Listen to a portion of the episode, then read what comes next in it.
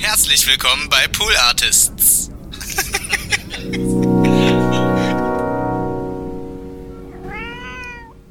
Es ist schwer, durch deine Timeline sich zu klicken. Ja. Aber wenn man das macht, wenn es ein, weißt du, das ist das, was mich aufregt. Wieso? Ich meine, es gibt so, offensichtlich speichern sie doch alles, was ich tue bei Facebook. Ja. Ich finde das ja auch richtig, weil es ist halt das, das ist ja das, der Deal. Das ist der Deal. Ja. Anders funktioniert das ja nicht. Ich like auch manchmal Sachen einfach nur, damit der Algorithmus versteht, okay, er will davon mehr. das hat ja eine Funktionalität. Ja. Nicht blöd. Also das wird alles gespeichert. Wieso kann ich nicht eingeben in einem Suchfenster Nils Bokelberg Likes von Malakow Kowalski? Das stimmt. Das ist eine total klare Suchanforderung. Ja. Warum geht das nicht? Ja. Warum geht das nicht? Das ich stimmt. könnte in die Sendung kommen und jetzt dir sagen, pass mal auf, vor dreieinhalb Jahren hast du das und das gebaut. und ich sitze da manchmal nur und schrei, verstehst du? Ich schrei einfach nur. Und es ist wahnsinnig komisch. Ich liebe das wirklich sehr. Ich kann es jetzt leider nicht benennen. Aber du weißt, was ich meine. Absolut. Eins, zwei, eins, zwei, drei, vier. Die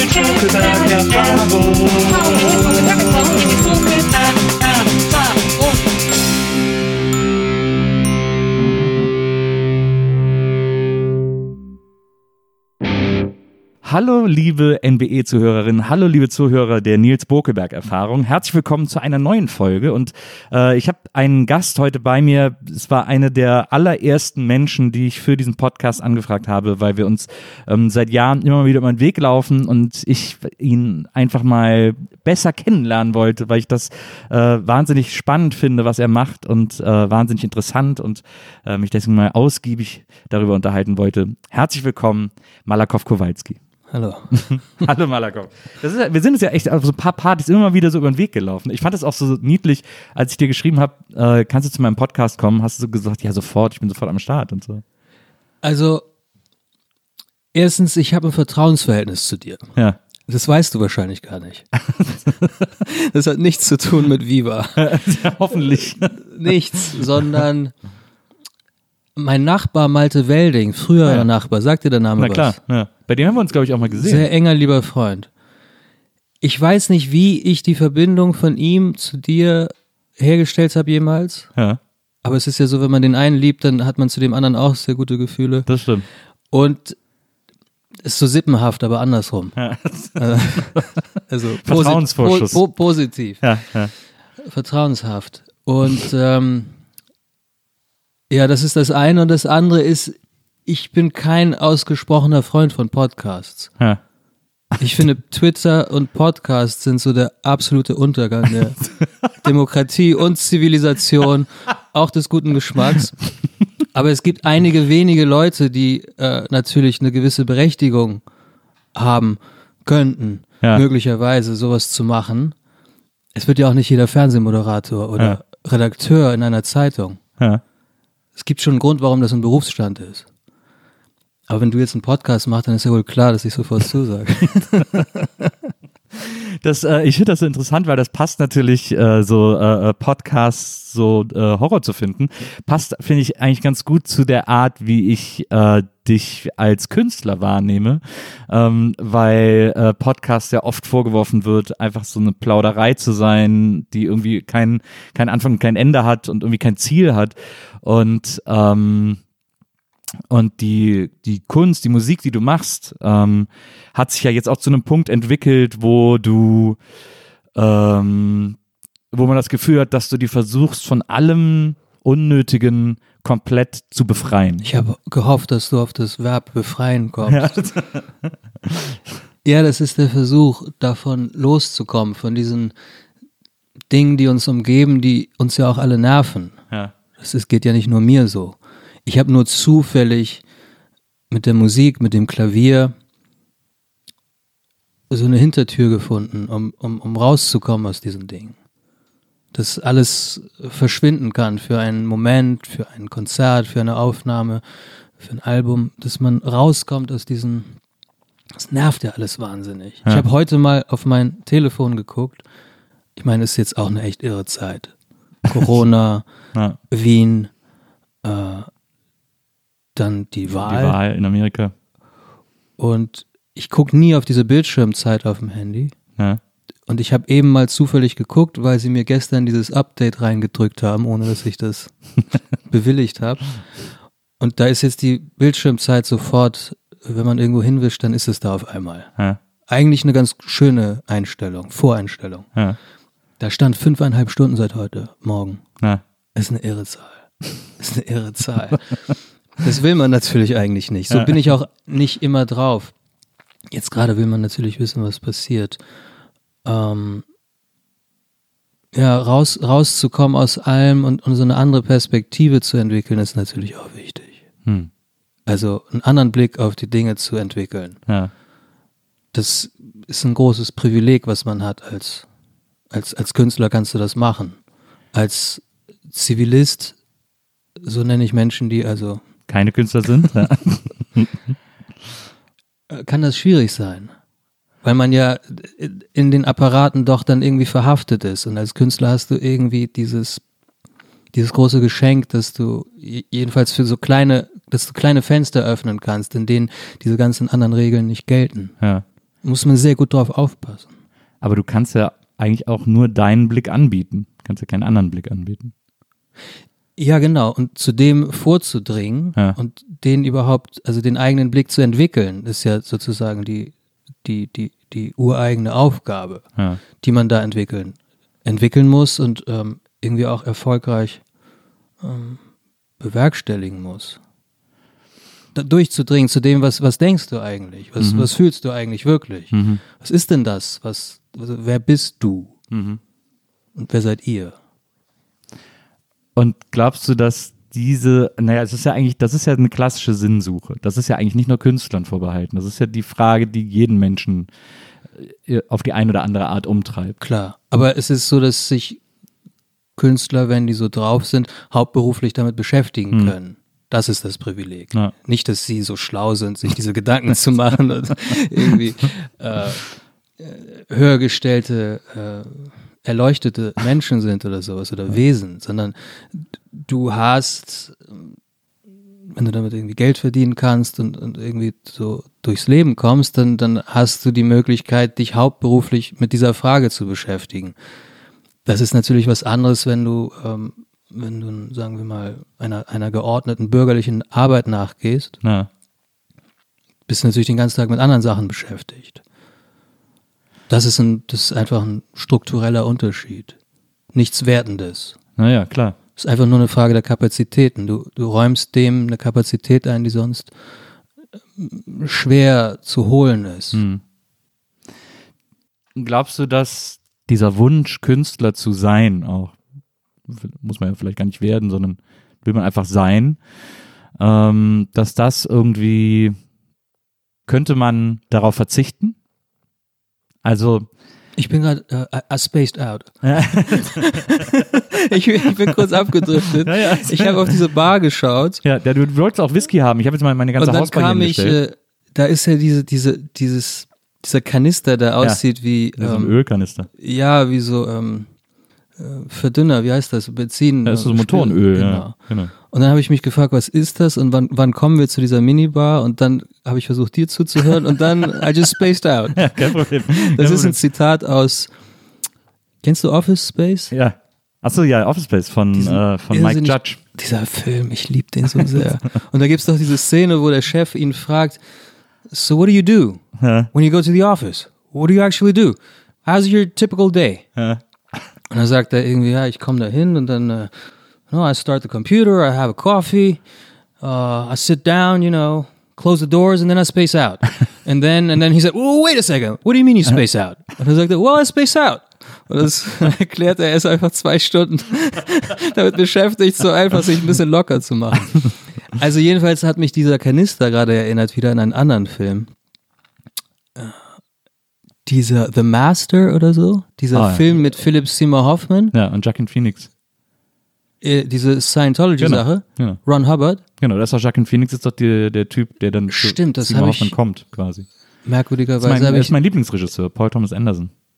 ja, ich kenne den nicht wirklich gut und ich habe auch, muss ich sagen, Joaquin Phoenix überhaupt nicht mehr in Erinnerung, Ja. aber Philip Seymour Hoffman. Ja.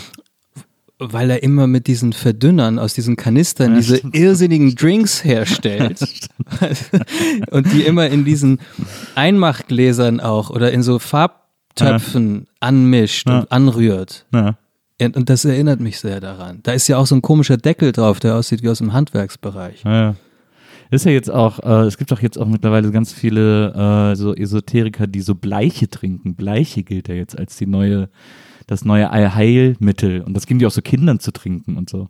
so Nachdem Blei- man sich Chlor spritzen sollte gegen Corona, genau. kann man Blei trinken, Bleiche trinken gegen Na. was? Dagegen, soll gegen alles helfen. Das hat irgendwie, das heißt dann irgendwie MNS oder so ähnlich. Und das, das geben die so allen. Also das wird, wenn du Bauchschmerzen hast, wenn es dir nicht gut geht, wenn du traurig bist, aber auch wenn du Krebs hast. Moment mal, oder so. Bleiche ist doch Chlor. Äh, ja, stimmt. Chlorin, Ja. Bleach, Bleiche. Genau. Und das trinken die dann so. Und dann sagen die, ja, das hat schon, das hilft gegen alles und so. Das ist so. Das ist ja genau das, so von Trump quatscht. na, Das ist hier auch so inzwischen. naja, das gibt's, das ist so in so Esoterikerkreisen ist das wohl wahnsinnig äh, verbreitet. Alu-Esoteriker. Ich weiß nicht, ob die alle Aluhüte tragen, aber zu glauben, dass ein Bleiche von allem heilt, ist wahrscheinlich sehr nah im Aluhut-Segment äh, anzusiedeln. Ich wollte nicht ablenken. Du hast aufgehört mit, Da, hast du nicht abgelenkt, ist ja egal. wäre das gut, wenn es das nicht gibt? Oder wir was, können ja was überall hin. Nee, die Frage ist, ob man Kunst oder Künstler, äh, ob man darauf verzichten kann, Künstler zu sein. Oder, Als also Gesellschaft oder als Mensch? als Mensch. Ich, äh, es gibt doch dieses Klischee des Künstlers, der sagt, ich muss Künstler sein, ich kann nicht anders. Weißt Hm. du? Ähm, und das ist ja ein Klischee im Grunde genommen. Es gibt ja auch ganz viele Künstler, die sich einfach dafür entscheiden, sozusagen. Ähm, und deswegen frage ich mich, ob man auch darauf verzichten kann, Künstler zu sein. Also es gibt verschiedene Arten von Künstlern. Wenn du das irgendwann mal einfach so entschieden hast, weil du das Gefühl hast, du bist gut in irgendwas und denkst, ich will das jetzt machen oder so, dann kannst du es möglicherweise auch wieder Sein lassen. sein lassen. Und dann gibt's aber Leute, die auch ohne diesen, diesen mm, Pathos aufgeladenen Gedanken vom Genie, dass irgendwas muss, Ja. dann gibt's Leute, die das trotzdem als Drang in sich spüren oder vielleicht auch zu anderen Dingen gar nicht fähig sind. Hm. Äh, denen fällt das dann wieder schwerer. Ich neige zu der zweiten Kategorie. Ja. Ich fand das schon immer toll, Künstler zu bewundern, ähm, zu konsumieren, ihre Arbeit, die diesen, diesen getriebenen Drang haben. Mhm. Nur recht romantische Idee, also nicht nur romantisch im Sinne von äh, verwunschen und so, sondern also romantisch die, die Epoche und so. Das ist, da, da ging das ja sehr, sehr tief, dieses Getriebene und, und dann nach innen schauen und sowas. Ich bin ein bisschen in dieser, äh, ich, ich neige eher zu dieser Vorstellung Ja. vom Künstler. Ich bin's wohl auch. Es gibt noch ein, zwei andere Dinge, die ich wahrscheinlich könnte, aber ich wüsste nicht, wie ich mich dem zuwenden soll, weil diese Sache, die muss jetzt, also das, das muss passieren. Hm. Und dann gibt's noch die, die ja nichts anderes können. Man hört ja immer wieder von Leuten, die sagen, ja, wenn ich nicht schreiben würde, ich weiß nicht, was ich, was sollte ich denn dann machen? Ja. Den stellt sich gar nicht diese Frage. Also es sind vielleicht drei Kategorien. Ja. Ja, ich glaube, also mir geht's glaube ich auch so wie, äh, ich bin, ich würde mich jetzt nicht als Künstler bezeichnen in dem, was ich tue, aber mir geht's trotzdem so wie in der dritten Kategorie. Also, dass ich sage, ich bin einfach, ich bin nicht sonderlich strukturiert. Die Dinge, die ich tue, die versuche ich so gut wie möglich zu machen, so dass sie mir gefallen, bis zu einem gewissen Punkt. Ähm, aber darüber hinaus kann ich nichts anbieten. Also ich kann nicht, ich kann, ich kann keine Auftragsarbeiten machen sozusagen. Das ist, ich finde, äh, wenn man es sich jetzt so wirklich mal überlegt, ist das wahrscheinlich die gesündeste, die gesundeste Veranlagung. Ja, Einfach nichts anderes zu können. wahrscheinlich. Ich, ich bewundere das sehr. Ich bewundere Leute sehr, die, die wirklich nur eine Sache beherrschen, die auch wirklich beherrschen. Und, ähm, und gar nicht wüssten, wie, was sie sonst tun sollen. Das ist eigentlich ist das eine ganz schöne Vorstellung. Die schafft auch eine, es schafft ein schönes Verhältnis aus Können und Wollen und keinen Ausweg haben Es hat Ja. ja auch was sehr Fatalistisches. Na, so gar nichts anderes zu können und einfach nur darauf zurückgesetzt zu sein. Also es hat was Dramatisches und es hat gleichzeitig was sehr so äh, nützlich Praktisches. Es ist so irgendwie auch gegeben. na. Ist ein ganz schöner Konflikt eigentlich. Ja, der wird aber, glaube ich, dann noch, der kriegt noch so eine besondere Würze, wenn, ähm, wenn man glaubt, dass man das, was man macht, auch nicht, auch alles nur so halb gut kann. Also ich habe ja. Ja. ich hab ja Bücher geschrieben. Ich habe zwei Bücher geschrieben und ich äh, bewundere Schriftsteller, also ich bewundere sowieso Künstler durch die Bank weg. In allen Disziplinen Ja. gibt's welche, die ich total, zu denen ich total aufschaue. Und ich bewundere auch Menschen, die solche Sachen wie ein Buch dann so fertig schreiben und dann auch so damit fein sind und dann sagen, so, das ist jetzt fertig und jetzt kann das raus. Und ich habe es zwar auch immer fertig geschrieben und war auch an einem Punkt, wo ich es nicht hätte weiterschreiben können, aber denke jedes Mal so, vergleich das dann sofort und denke mit, den Dingen, die ich toll finde, mit den Büchern Von oder anderen. Autoren, genau. Und denke dann jedes Mal, ja gut, das, da ist es wirklich äh, gar nicht in der Nähe äh, dessen. Also man kann ja zum Beispiel sich mal anschauen, wie das bei anderen so läuft. Ähm, so ein Gott wie Glenn Gould zum Beispiel, der Pianist, der kanadische, war vielleicht einer der größten Pianisten aller Zeiten. Der hat die Goldberg-Variation von Bach zweimal aufgenommen in sehr unterschiedlichen Phasen seines Lebens auf phänomenal unterschiedliche Art und Weise. Ja. Und das ist nicht esoterisch oder so, dass man Naja. sagt, oh, sein Anschlag und er hatte so eine andere, so ein bisschen, also, sondern es ist wirklich ähm, Dili oder Di-da-da. Also es ist ein merklicher Unterschied. Ja. Äh, und das heißt, die, die, diese Sache, dass man nicht so richtig abschätzen kann, ob etwas, was heute stimmt, auch noch in zwei Jahren, in zehn Jahren stimmt für einen selbst, Mhm. das passiert auch den größten Meistern. Na, verstehe. Ich habe zum Beispiel das Problem, dass ich, äh, wenn ich, wenn ich, ähm, wenn ich was aufnehme, gerade diese Klaviersachen, es ist auch so, dass du, naja, erst schreibst du es, dann arrangierst du es, dann fängst du an, es zu spielen und dann nimmst du es irgendwann auf. Ja. Und wenn es dann aufgenommen ist und du anfängst, es für Konzerte vorzubereiten, ist ja eigenes Material, also es gab es nicht vorher, du hast keine Referenz oder sowas, du hörst ja nicht an, wie andere es gespielt haben, musst es ja selber entwickeln. Und dann fängst du an, es zu spielen für Konzerte, es vorzubereiten, es zu proben und fängst an, es ganz anders zu spielen, weil das Stück dann zu so einem neuen Leben erweckt wird. Ja.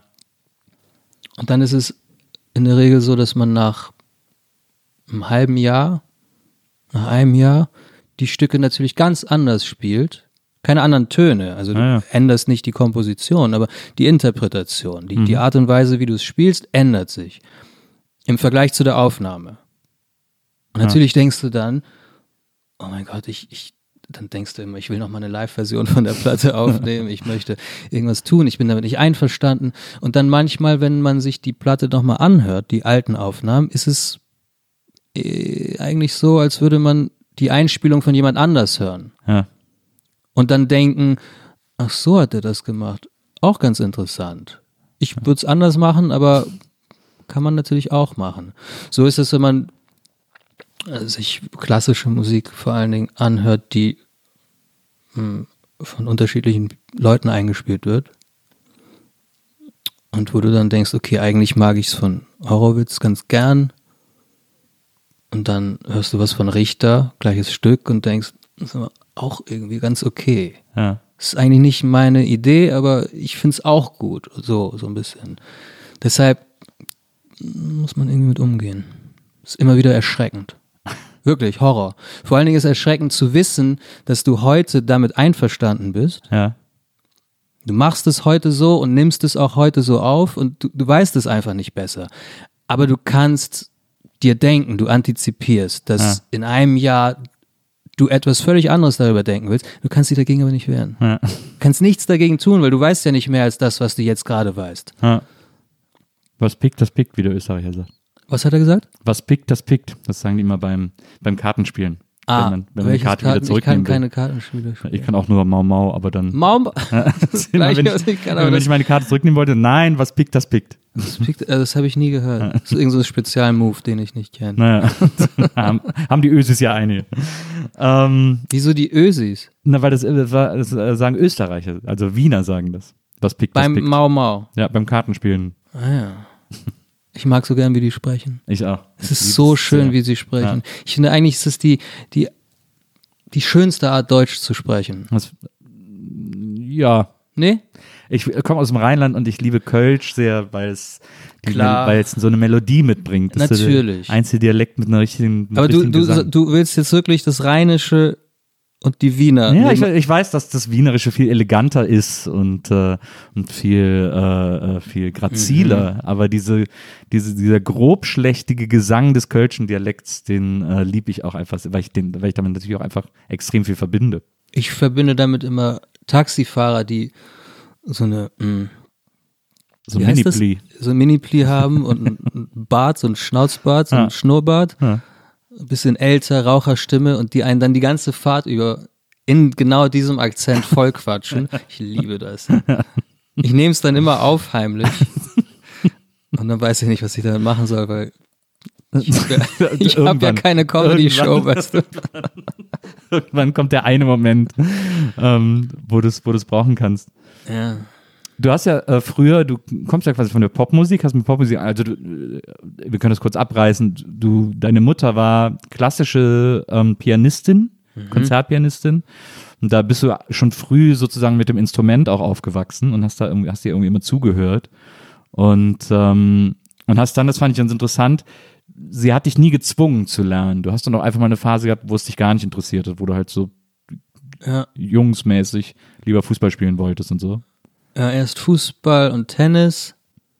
Im Verein? Ja, ja.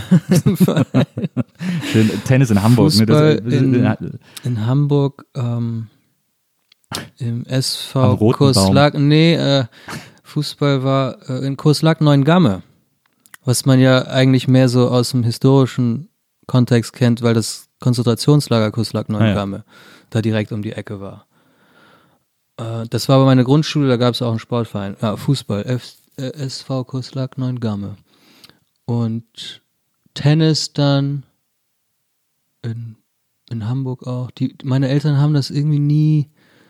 Also, sie fanden es natürlich gut, dass ich Sport mache, aber man, man könnte ja auch sagen, hör mal, mit dem Klavierunterricht machen wir aber weiter. Ja.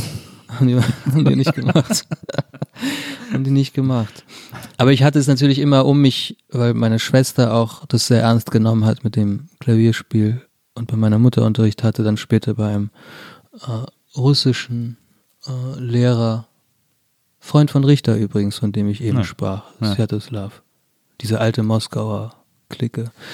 Äh, ja, und dann wollte ich irgendwann Gitarre spielen. Und dann hat mein Vater mir, was wirklich man einfach nur bewundern kann. Meine Eltern waren jetzt nicht so drauf, dass die, also Rock'n'Roll oder sowas, Hm. nicht mal Jazz. Das, das war alles nicht bei uns zu Hause. Ja. Sondern bei uns, also die, die Plattensammlung bestand nur aus klassischen Platten. Ja. Klassik. Und ein bisschen persische, folkloristische, klassische, sehr alte Musik, also akustisch und sowas. Ja. Ja, und dann wollte ich Gitarre spielen und dann, und dann hat mein Vater mir eine Gitarre gekauft. Einfach so, mit einem Verstärker.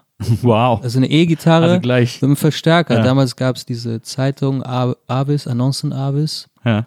so ein Annoncenblatt. Ja. So eBay Kleinanzeigen als, Als zum Zeitung, ja, Die Anfassen. hieß bei uns im Rheinland Annonce. Genau, Die Annoncen Avis. Und dann haben wir da geguckt und dann gab es da eine Gitarre mit einem Verstärker zusammen und dann sind wir da hingefahren und haben die, haben die echt gekauft. Und ich habe dann Unterricht bekommen und dann habe ich angefangen zu singen, weil nur Gitarre spielen ist ein bisschen langweilig. Ja. Und ich habe zu der Zeit viel Doors gehört und sowas, und Janis Joplin Mhm. und Jimi Hendrix und sowas. Und dann habe ich angefangen zu den Sachen, die ich auf Gitarre gelernt habe, zu singen, weil das ist dann irgendwie schöner und es ist nicht einfach, du bist nicht einfach so ein Begleitmusiker. Ja. Und dann wurde aus dem Singen irgendwie mehr als, als ich auf der Gitarre zu sagen hatte. Und dann wurde ich irgendwie sowas wie Sänger. Hat's So in dann auch, dein- deine erste Band hieß Kinski, äh, habe ich gelesen. Ja, auch eine Geschichte der Reduzierung. Erst hieß sie Klaus Kinski Revival Band. dann hieß sie Klaus Kinski Band. Und dann irgendwann hieß sie nur noch Kinski. Mhm. Und da habe ich zuerst gesungen. Da wurde ich zu so einer Art Sänger, zu so einer Bühnenfigur. Ich habe mich damit sehr Frontmann. ja, ich habe mich damit sofort sehr identifiziert. Hatte auch sofort dann eine Freundin, so als vorher auch nicht gegeben. Obwohl, nee, das stimmt nicht. Es war mit 15 und ich hatte mit 14 gab es eine Situation mit einem Mädchen, das ich sehr mochte und sie mochte mich auch für so eine kurze Zeit und wir haben uns geküsst oder sowas. Und mit 13 hatte ich das erste Mal im Tennisurlaub in Polen eine unglaublich romantische, so Teenager. Ist man mit 13 schon Teenager? Ja. Weiß ich nicht. Ja. So eine kleine Love Story in diesem, in diesem äh, Zeltlagerurlaub.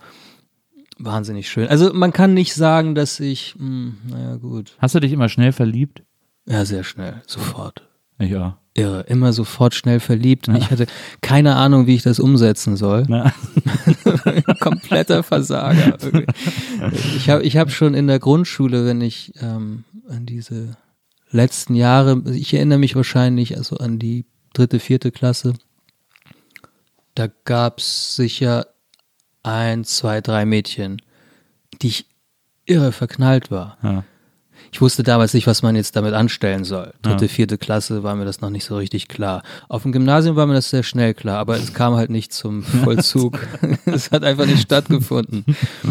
Und dann irgendwie doch, also dieses, dieser Urlaub, so rumknutschen, küssen. Ich kam dann aus diesem Urlaub wieder und hab, hab wirklich vom Festnetz zu Hause meiner Eltern ähm, beim Dr. Sommer-Team angerufen. Wirklich? Ja. Hab da angerufen und habe gesagt, ja, ich war gerade im Urlaub und habe da dieses Mädchen kennengelernt, total verliebt und haben wir halt immer ge uns geküsst, also so, so geknutscht. Ja. Aber auch wunderschön. Aber danach waren meine Lippen, also um die Lippen herum war alles nass. Ist das normal oder habe ich was falsch gemacht? Es ist irre. Ich hatte damals scheinbar niemand, ähm, den ich das hätte fragen können. Ja. Haben Das war ein sehr netter Mensch. Ja, der meinte, ja, ja, ist völlig normal, hast alles richtig gemacht. ja. Ähm, war das schön, wollte er wissen. Und meinte ich, ja, ja, war schön. Und dann fragte er noch, wie alt bist du, wenn ich fragen darf? Meinte ich 13. Und dann, ja, alles klar, passt. Ja. Seitdem, weiß, seitdem Haben die das weiß ich. abgedruckt? Weißt du, ob die das abgedruckt haben? Nee, das war einfach nur ein Anruf. Ah, ja. Ich habe das nie verstanden, diese Leute, die da Briefe hinschreiben. Was erwarten die denn, dass das gedruckt wird oder was ist, ist das Konzept? Ja, Sofort anrufen. Ja. Ja, ja, absolut. Ich habe früher auch immer, ich war äh, auch so mit 13, äh, war ich so, hatte ich, fing ich so an Punk zu sein. Mhm. Und dann habe ich mir damals von den Goldenen Zitronen Porsche Genscher Hallo HSV die Platte gekauft. Und da äh, haben die ja alle noch in der Hafenstraße gewohnt und haben dann in der Platte ihre Telefonnummern reingeschrieben von ihrer WG oder so, weil, falls man irgendwie Booking-Anfragen hat. Ja. Und dann habe ich da Samstagmorgen, weil da meine Eltern noch geschlafen haben und keiner das Telefon überwacht hat, Ja. äh, habe ich dann da angerufen und nach dem Autogramm gefragt und die sind halt so mega verkartet. Habe ich die irgendwie so geweckt oder so, ja, ja, schicke ich dir und wieder aufgelegt. Haben sie gemacht? Dann haben sie nie geschickt. Nee, Ah, nie geschickt. ich glaube, er hat so getan, als würde er sich das aufschreiben und dann. Man hat immer gute Absichten, wenn diese Autogrammwünsche kommen. Ja. Wenn man jetzt nicht einen Butler beschäftigt, der den ganzen Tag nur diese Briefe beantwortet, sondern wenn man das einfach so bekommt, hat man immer gute Absichten. Und ich weiß dann aber auch, dass sowas dann rumliegt. Vor allen Dingen, wenn einem fertige Pakete geschickt werden, das kennst du ja sicher. Ja. äh, mit so ausgedruckten Fotos ja. und dann dieser ganze Aufwand, das jetzt zu unterschreiben und dann wieder ins Paket zu stecken und Ja. dann aufzugeben und dann liegt das da immer rum und dann denkt man, oh, irgendwie muss ich das machen, irgendwie muss ich das machen. Dann irgendwann denkt man gar nicht mehr dran Ja. und irgendwann findet man das wieder und denkt, oh nein, ich hätte diesen armen Menschen, die haben so lieb geschrieben und es ist einfach nie passiert. Das ist sehr traurig. Das ist echt traurig. Ja. Frag mich immer, wo sie diese ganzen die haben ja immer so irre Fotos. ja, das machen die, glaube ich, immer selbst, ne? Und dann drucken die halt so aus. Nee, aber wo holen sie die Dateien her? Es sind ja manchmal Fotos, die, also ich meine jetzt Google, klar, aber wo haben sie das früher immer hergenommen? Vorher haben die die Fotos einfach selber gemacht. Also ich kann mich bei Viva erinnern, da war immer so eine Traube von so Autogrammjägern vor der Tür. Okay, das klar, ist halt die so ein richtiges Experten. Hobby. So. Die Experten. Na. ExpertInnen, ja. Na. ja, allerdings. Das, die sind krass. Die wissen auch immer bei jeder öffentlichen Veranstaltung, wer da kommt. Ja, okay, so. das ist was anderes. Nein, das Ja. sind ja echte Profis. Na. muss man ja ernst Absolut. nehmen. Das Ja. muss man ernst nehmen, Ja. muss man anerkennen. Ja, ja, die gibt's natürlich auch. Ähm, naja, gut, okay. Also ich habe auch schon vor dieser Band Kinski wohl irgendwie mal eine Freundin gehabt, aber eine echte Freundin nicht. Ja. Das hat irgendwie nie funktioniert. So, das war immer, ich war da nicht so richtig. Wann hat denn das ich erste? war da nicht wirklich, ähm, es hatte keine Kontinuität, meine Performance. Es ging einfach immer schief und ich war auch immer in die falschen Mädchen verliebt und diese ganzen Sachen. oh, war ich Unsterblich. auch ganz oft. Ja, ich auch. Unsterblich. Und dann immer, ich mag dich aber als Freund, habe ich so oft gehört in meinem Leben. Fuck. Das war, Das ist echt der letzte Horror. Spruch. Ja. Naja, und dann mit der Band, ja, da, da habe ich dann sehr schnell so ein ganz tolles Mädchen kennengelernt. Das war ein bisschen älter als ich. Wenn du Super. 15 bist na, und Hammer. dann hast du eine Freundin, die ist zwei Jahre älter. na, Also Das- du bist irgendwie in der Mittelstufe und sie ist schon in der Oberstufe. Das ist kompletter Das ist echt, Weltenunterschied. Das ist richtig, also das ist High-End. Das war, da war richtig was los. War auch eine sehr, so, das war sehr ernst und, und vor allen Dingen bin ich dann aber zu so einer, ich, ich mochte das auf der Bühne zu stehen. na, Ich habe gemerkt, das ist irgendwie, das ist gut. Wir hatten so einen Auftritt äh, in diesem, äh, in diesem, in, in, in diesem Zeitraum da, vielleicht war ich 16, ich würde sagen, ich war 16, 17. Und dann haben wir gespielt und da war ein, ähm, so ein Typ kam dahin, der hatte ein, der sah aus wie ein Beatle. ja, So spitze Stiefel und enge Hosen und so eine Frisur und alles. Und der fand uns super geil und der meinte, ihr müsst auf dem Kiez spielen in der Prinzenbar. Das ist die Rückseite vom Docks Ja. auf der Reeperbahn. Ja. Ziemlich angesagter Laden damals, da gab es so Psychedelic Beat 60s Partys. Und er meinte, ihr müsst da unbedingt spielen. ja, Und der hat uns irgendwie entdeckt. Das war so dieses Gefühl, wie man es aus Filmen kennt, wenn hinter der Bühne dann nach dem Konzert der Typ kommt mit, mit, der, mit der Visitenkarte und sagt, I like you guys. This is my card. Give me a call. Das war der Typ für mich. Und dann kam ich nach Hause und ich weiß noch sehr genau, wie ich meinen Eltern gesagt habe, äh, ihr hört Musiker. Ich mache das noch mit dem Abi und so. Ich nehme das alles ernst, aber ich, will Musik machen. Das ist, das war's. ja. Und dann meinte mein Vater, was ist denn passiert? Und dann meinte, habe ich ihm diese Geschichte erzählt und meinte, oh, nachvollziehbar. ja, und dann haben die das auch immer sehr unterstützt. Und dann bin ich über so einen langen Bogen, äh, naja, gut, okay, wir wollen jetzt nicht die Diskografie durchgehen, aber Nee. dann wurde es erstmal Popmusik. Ja, aber was ich, da, da würde ich noch, würde ich noch kurz, gern kurz einhaken, weil äh, du hattest ja dann diese, diese Band, Malakoff äh, und, äh, nee, Quatsch, Jansen äh, und Jansen und Kowalski, Ja. genau. Und, ähm, und wenn, wenn ich so Interviews von dir gelesen habe, wo du heute noch darauf angesprochen wurdest, äh, ihr habt ja ein Album gemacht, Action, ähm, dann sagst du immer so ein bisschen so, ja, das war halt, da habe ich mich noch ausprobiert, das kann man nicht so wahnsinnig ernst nehmen oder so. Das war halt so ein, das war noch so ein Fehler, in die Richtung zu gehen, aber man muss halt Fehler machen und so. Ich fand aber damals, als das rausgekommen ist, das Album, äh, und auch als ich jetzt nochmal gehört habe, dass das das einzige äh, ernstzunehmende deutschsprachige äh, R&B-Album ist, das in so eine Richtung von so Neptunes geht. Ähm, Das haben wir damals viel gehört, ich, ja. Total. Und das hört man dieser Platte total an, aber es ist eben keine Neptunes-Kopie, sondern ich finde, es ist äh, extrem schlau arrangiert. Äh, also ich habe die wirklich geliebt. diese- Ich habe die rauf und runter Du hast die gehört. damals gehört? Ja, ich habe die, also ich habe da in München komm. studiert. Ich habe in München studiert in der Filmhochschule und dann habe ich die Platte entdeckt. Ich habe auch aufgelegt und dann habe ich diese Platte entdeckt und habe ich plötzlich gedacht, was, wie genial sind die denn? Was ist das denn für eine geile? Ich bin richtig ausgerastet zu Hause. Ich liebe ja Musik. Ich äh, höre unwahrscheinlich gerne Musik, alles Mögliche. Und ich war zu der Zeit kam ja dann so dieses, diese Eben die Neptunes wurden groß, dann kam das erste äh, Justin Timberland Album, das ja irgendwie auch noch geil war. Also, Justin Timberlake, äh, Timberlake, genau. wo aber auch Timberland mitgemacht Genau, hat. Auch gute find, Sachen. Ja, ich finde aber da eigentlich nur die Neptunes Die Neptunes-Sachen sind Weil ziemlich Timberland, krass, ja. den fand ich ganz früher geil bei so bei äh, Destiny's Child so die ersten Nummern und natürlich die Missy Du Sachen. mochtest nicht Crimea River von Justin Timberlake? von Timberland produziert? Genau, ja, nee. Nee? Ich, und vor allem fand ich das zweite Album, das dann nur noch Timberland gemacht Das hat, habe ich nie gehört. Das Konnte ich nicht ernst fand nehmen. ich total schlecht. War das mit Sexy Back und so? Genau, Ja, das geht nicht. Mit diesem, mit diesem Techno-Beat, Na. war mir alles dann zu krass. genau. Ja, ich habe, also ich wusste nicht, dass du das kanntest. Und, Ich, hab, ist- ich hab wirklich, ich bin allen damit auf den Sack gegangen. Ich habe allen gesagt, Leute, hört euch bitte diese Platte an.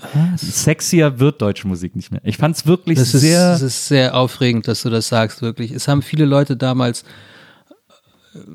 ähnliche Dinge empfunden und, und, und gesagt und die haben uns auch sehr gefördert, Deichkinder in erster Linie. ja. Stimmt, hat er auch ähm, Philipp von Deichchen Philipp, genau, hat hat da äh, drauf gerappt. was gefeatured. Mit Buddy von Deichchen habe ich das im Prinzip gelernt, wie man im Studio überhaupt arbeitet. mhm. Und ähm, der inzwischen verstorbene, sehr geliebte Sebi, Mhm. Sebi professionell, hat die Sachen gemischt. Und die haben sich das sehr früh, haben die das irgendwie gesehen und gehört und meinten, die Jungs, das ist so fresh, das, das muss raus, das, wir müssen das jetzt machen. Und dann hatten wir auch sofort Plattenverträge und so, waren bei Universal unter Vertrag und bei EMI im Verlag und das, da war auf einmal irgendwie riesig was los. Hm. Auch Geld. Ja. Problem ist nur, ich verstehe von dieser Art von Musik nichts. Das hat vielleicht bewirkt eine gewisse Naivität, mit der Ja. wir da reingegangen sind und dadurch ist vielleicht irgendwas entstanden, was andere als frisch und innovativ und neu empfunden haben. Und alle dachten auch, das wird das nächste große deutsche Ding.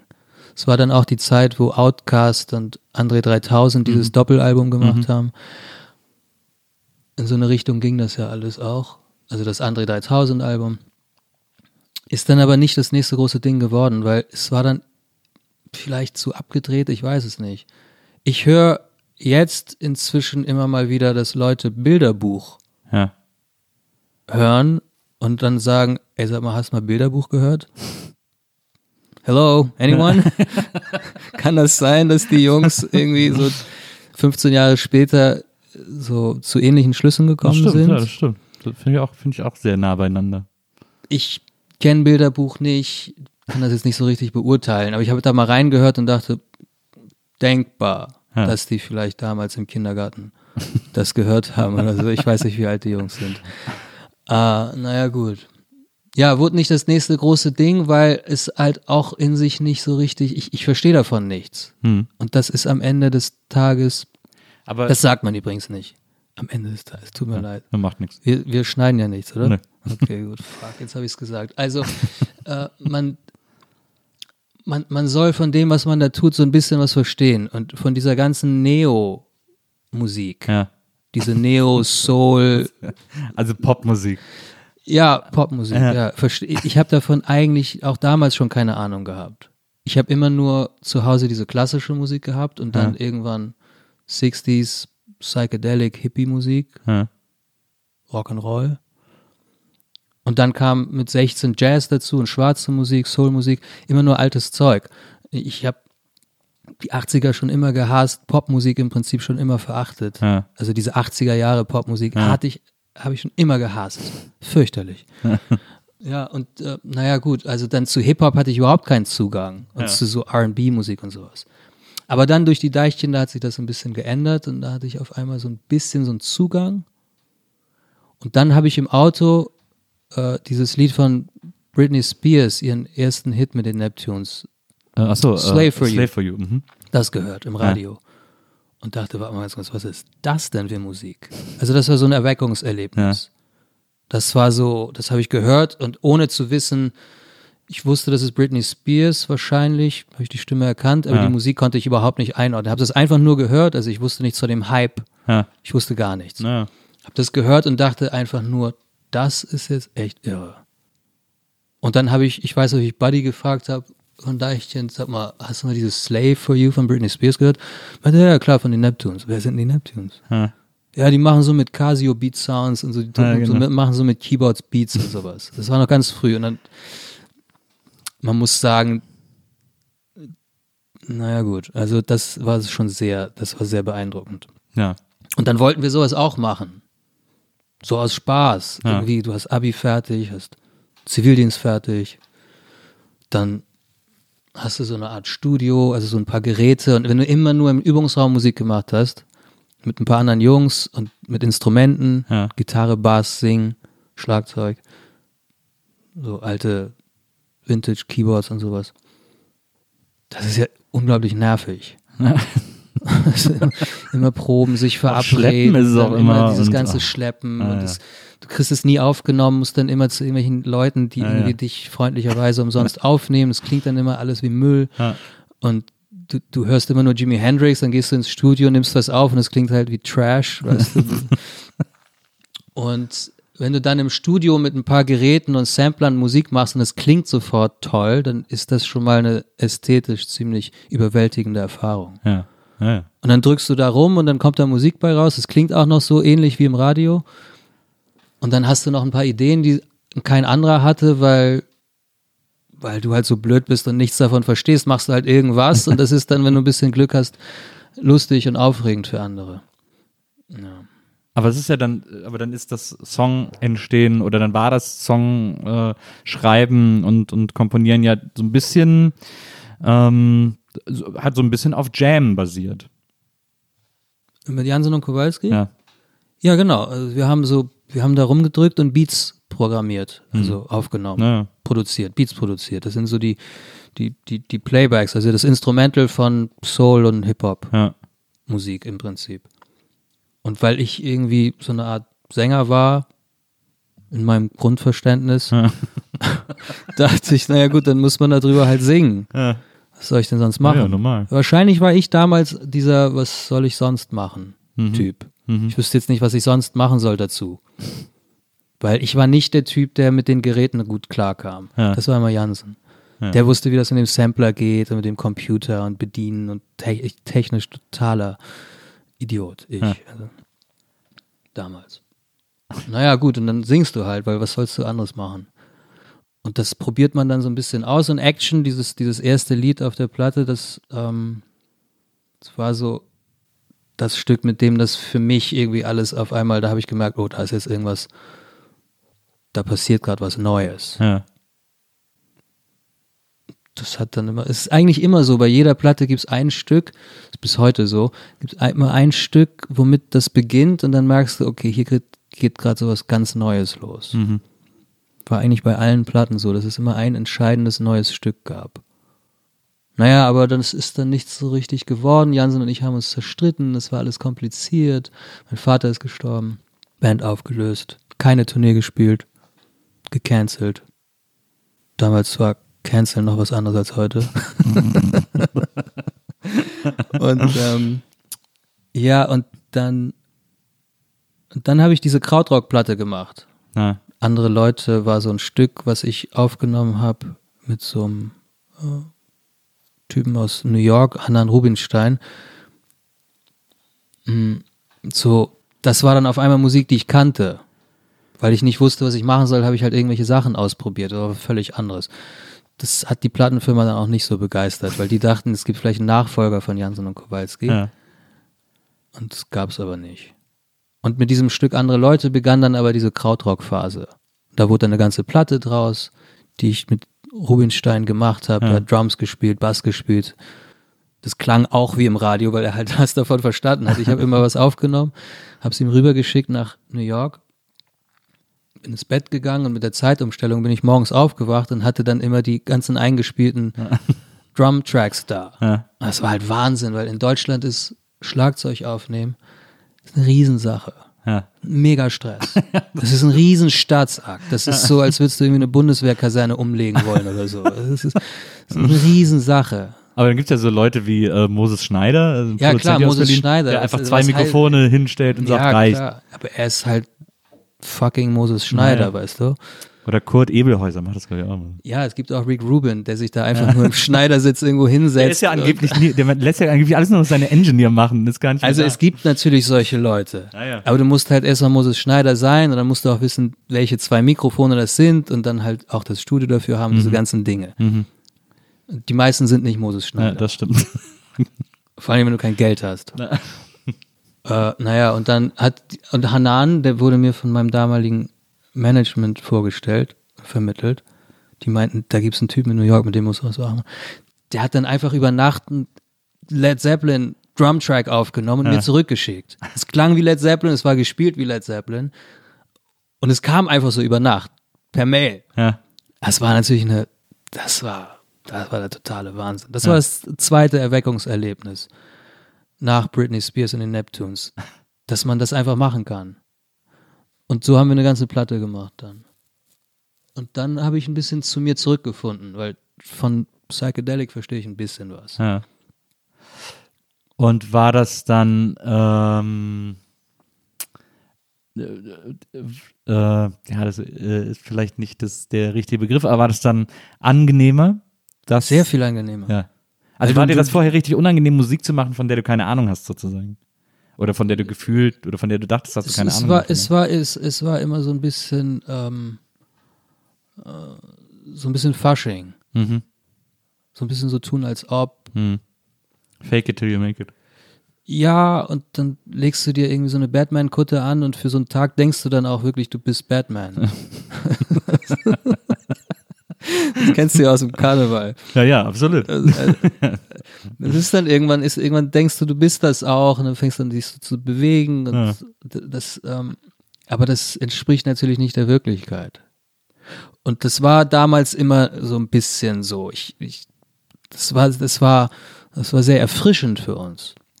Ja. Für mich auch, das zu machen. Aber es war immer, ähm, es war sehr weit weg von mir. Und ich Ja. glaube, das ist auch der Grund, wieso das dann am Ende ähm, so ein Geheimtipp blieb. Also es gibt Menschen wie dich, das wusste ich damals und das weiß ich auch heute und das begegnet, begegnet mir auch immer mal wieder, dass Leute sagen, ich habe das damals ohne Ende gehört, dann freue ich mich immer und Ja. ist natürlich schön, dass es das gab, aber das war schon ein bisschen was für Experten. Und dass das nicht wirklich Pop-Mainstream wurde, hat, glaube ich, damit zu tun, dass dieses, man muss synchronisiert sein mit sich selbst. Hm. Synchronicity ist ja so ein Begriff. Ich weiß nicht so richtig, auf Deutsch funktioniert der nicht, aber Synchronicity ist, ähm, glaube ich, entscheidend. Muss, muss so, alles muss eins sein. Ja. Und mit dieser Krautrock-Platte, die hieß dann Neue Deutsche Reiselieder. Irrer Titel, wenn ich jetzt drüber nachdenke. Was ist denn das für ein Titel? Ich meine, wie kommst du auf so eine Idee? Was, soll das? Hat sich auch nie jemand drüber aufgeregt. Aber ich meine, so ein fast ein aggressiver Titel, nicht? Ich meine, neu und deutsch, beides in, in so einen Titel zu setzen. Naja, vor allem ist das ja die, die vor allem eine Krautrockplatte zu nennen, weil die erste Assoziation ist ja Neue Deutsche Welle. Ja, das weiß ich Deutsche gar nicht, ob der- ich das damals so Ja, wahrscheinlich nicht, aber wenn man das in der Kombination sagt, ist, denkt man da Wahrscheinlich, ja. Naja, gut, also jedenfalls, da, da kam so ein bisschen, äh, ein bisschen mehr so dieses sich synchronisieren, Hm. kam so ein bisschen zum Tragen. Hm. Das hat sich sehr gut angefühlt. Weil ich im Studio auf einmal wusste, was, ich wusste genau, was ich will. Ich hatte Vorstellungen, ich hatte Referenzen, ich wusste, es gab so, gab Berührungspunkte mit mir selbst. Ja. Was ist denn dein, was ist denn so dein äh, liebstes Led Zeppelin-Album? Ja, das ist schwierig, weil auf allen Alben, also mit Physical Graffiti hört's auf. Ja. Alles danach ist, also kenne ich nicht, weil ich hab's immer nicht ertragen. Dass, Was kommt dann da noch? Coda oder was? Nee. Genau, Coda war das nächste und dann kommt dann Und dieses so, eingepackte? das ist alles fürchterlich. Ich habe ein riesiges Problem mit allem, was ab Mitte so der 70er passiert ist. Verstehe. Ich kann den Sound nicht mehr ertragen und es hat sich dann auch im Kopf der Leute irgendwas verändert. Vielleicht war es das Kokain, ich weiß es nicht. Aber irgendwas hat sich geändert. Diese 80er haben sich angekündigt. Ja. das schwarze Loch der Menschheit. Und, und deshalb ist alles ab 75 praktisch nicht mehr, ich glaube, naja, Physical Graffiti war 7 76, Ja. aber so um die Zeit hört es für mich auf. Und vielleicht, wenn ich drüber nachdenke, also als gesamtes Album wahrscheinlich Physical Graffiti. Ja. Nicht das zweite, vielleicht das erste. Schwer zu sagen. Was ist denn deins? Ähm, Houses of the Holy. Ja, ist natürlich geil mit dem Rain-Song. Ja, mit dem Rain-Song und auch mit dieser, mit dieser James Brown-Parodie äh, auf der zweiten Seite irgendwo äh, The Ocean und so. Ja, das ist natürlich sehr schön, aber das ist eigentlich nur der Rain-Song, den ich von dem Album so, so richtig toll finde. Ja. Bei Physical Graffiti gibt es eine sehr, sehr hohe Frequenz von Stücken, die ich, die ich alle mag. Ja. Ja, das geht mir mit, mit äh, Houses so, weil da auch, ich finde, das Schlagzeug auf dieser Platte klingt so unfassbar satt. So, Bonham war ein Bonham war echt krass. echter Meister. Ja, Bonham war echt echter krass. Meister. War auch immer, es ist auch der größte Drum-Sound, Hm. den es gibt, glaube ich, in der ganzen Rockgeschichte. Ja. Ja, aber der war auch dem Wahnsinn verfallen. ja, das Saß da in seinem Landhaus, gab es damals oft, ne? Irrsinnig viel gesoffen. Es sah bei dem so aus wie hier mit diesem Rollwagen. Ja, also Physical Graffiti und Led Zeppelin. Ja, das war diese Krautrock-Zeit. Das war, das war, das war sehr schön. Aber man muss sagen, auch das kam dann irgendwie zu so einem Ende. Ja. Das war so eine Schälung. Ich, ich, das war so, so, so eine Art Befreiung und sich emanzipieren von dieser ganzen. Ich habe danach fast nie wieder Songs im Sinne von Songs geschrieben oder Ja. aufgenommen. Ja. Außer diesen einen kleinen Radio-Hit How I Think of You, der kam 2015 raus. Ja. Das war aber mehr so ein, da habe ich mehr so eine Art Film-Soundtrack geschrieben, aber als Platte und da war dann Love Song drauf. Das ist mehr so passiert. Die restliche Platte besteht kaum aus Songs. Eigentlich nie wieder so richtig Songs geschrieben. Und das ist die eigentliche Befreiung gewesen von allem. Also freie Musik zu machen, die nicht mehr in der Struktur von Pop-Songs Ja. ähm, veranlagt ist, sondern Klaviermusik, die, die, die, die dann irgendwie angefangen hat, indem ich mit diesem Klaus Lemke zusammengebracht habe, so ein Filmregisseur, mit dem ich viel arbeite, der sich in so ein Klavierstück verliebt hat, was es dann gab irgendwann mal, wovon ich nicht wusste, was macht man damit. Und daraus wurde dann diese ganze neue Musik, die ich jetzt seit ja, zehn Jahren mache. Seit zehn Jahren gibt es sowas wie Kontinuität. Ja, aber da frage ich mich bei dir ja immer, also wenn man jetzt, ne, wir sind jetzt so ein bisschen mal so im, sind jetzt mal so quer über deine Diskografie gesprungen und die Entwicklung gesprungen und so. Und da frage ich mich immer, ob es jetzt, ob es jetzt auch noch einen nächsten Schritt Ja, für dich ja, gibt ja, und auch wieder so eine Abkehr davon und du als nächstes. Also, es wird sicher nicht passieren, dass ich ähm, stilistisch, also ich werde jetzt keine Reggae-Platte oder so machen oder eine Techno-Platte oder irgendwas. Ich glaube, dass sich das immer in dieser Welt weiterhin bewegen wird. Dieser, dieser Welt, die irgendwie aus der Klassik kommt, die gute, alte, goldene Jazzzeit irgendwie mit berührt der 50er und 60er Jahre. Es gibt Ideen, die ich so ganz vage im Kopf habe. Vielleicht, also ich würde wahnsinnig gern vielleicht nochmal so eine Trio- oder Quartettplatte machen mit so 60s-artiger, so Soul-Jazz-Musik. Mhm. So richtig straighte Beats, bisschen Ja. funky. Ja. Aber da muss man irrsinnig aufpassen, weil das ist natürlich unendlich spießig. Und man kann nicht einfach eine Retro-Platte machen. Wobei kann man schon. Die Zeit erlaubt das jetzt. Naja. Aber das wäre auch immer noch, das wäre im Prinzip das, was auch auf dem Album Kill Your Babies, das kam nach der Krautrock-Platte, da gibt es auch schon ein, zwei Stücke, die sind ein bisschen in dieser Richtung. Und auf der I Love You-Platte, die kam danach, gibt es auch ein paar Stücke, die schon in dieser Richtung, also es wäre immer noch kein richtiger Bruch. Ja.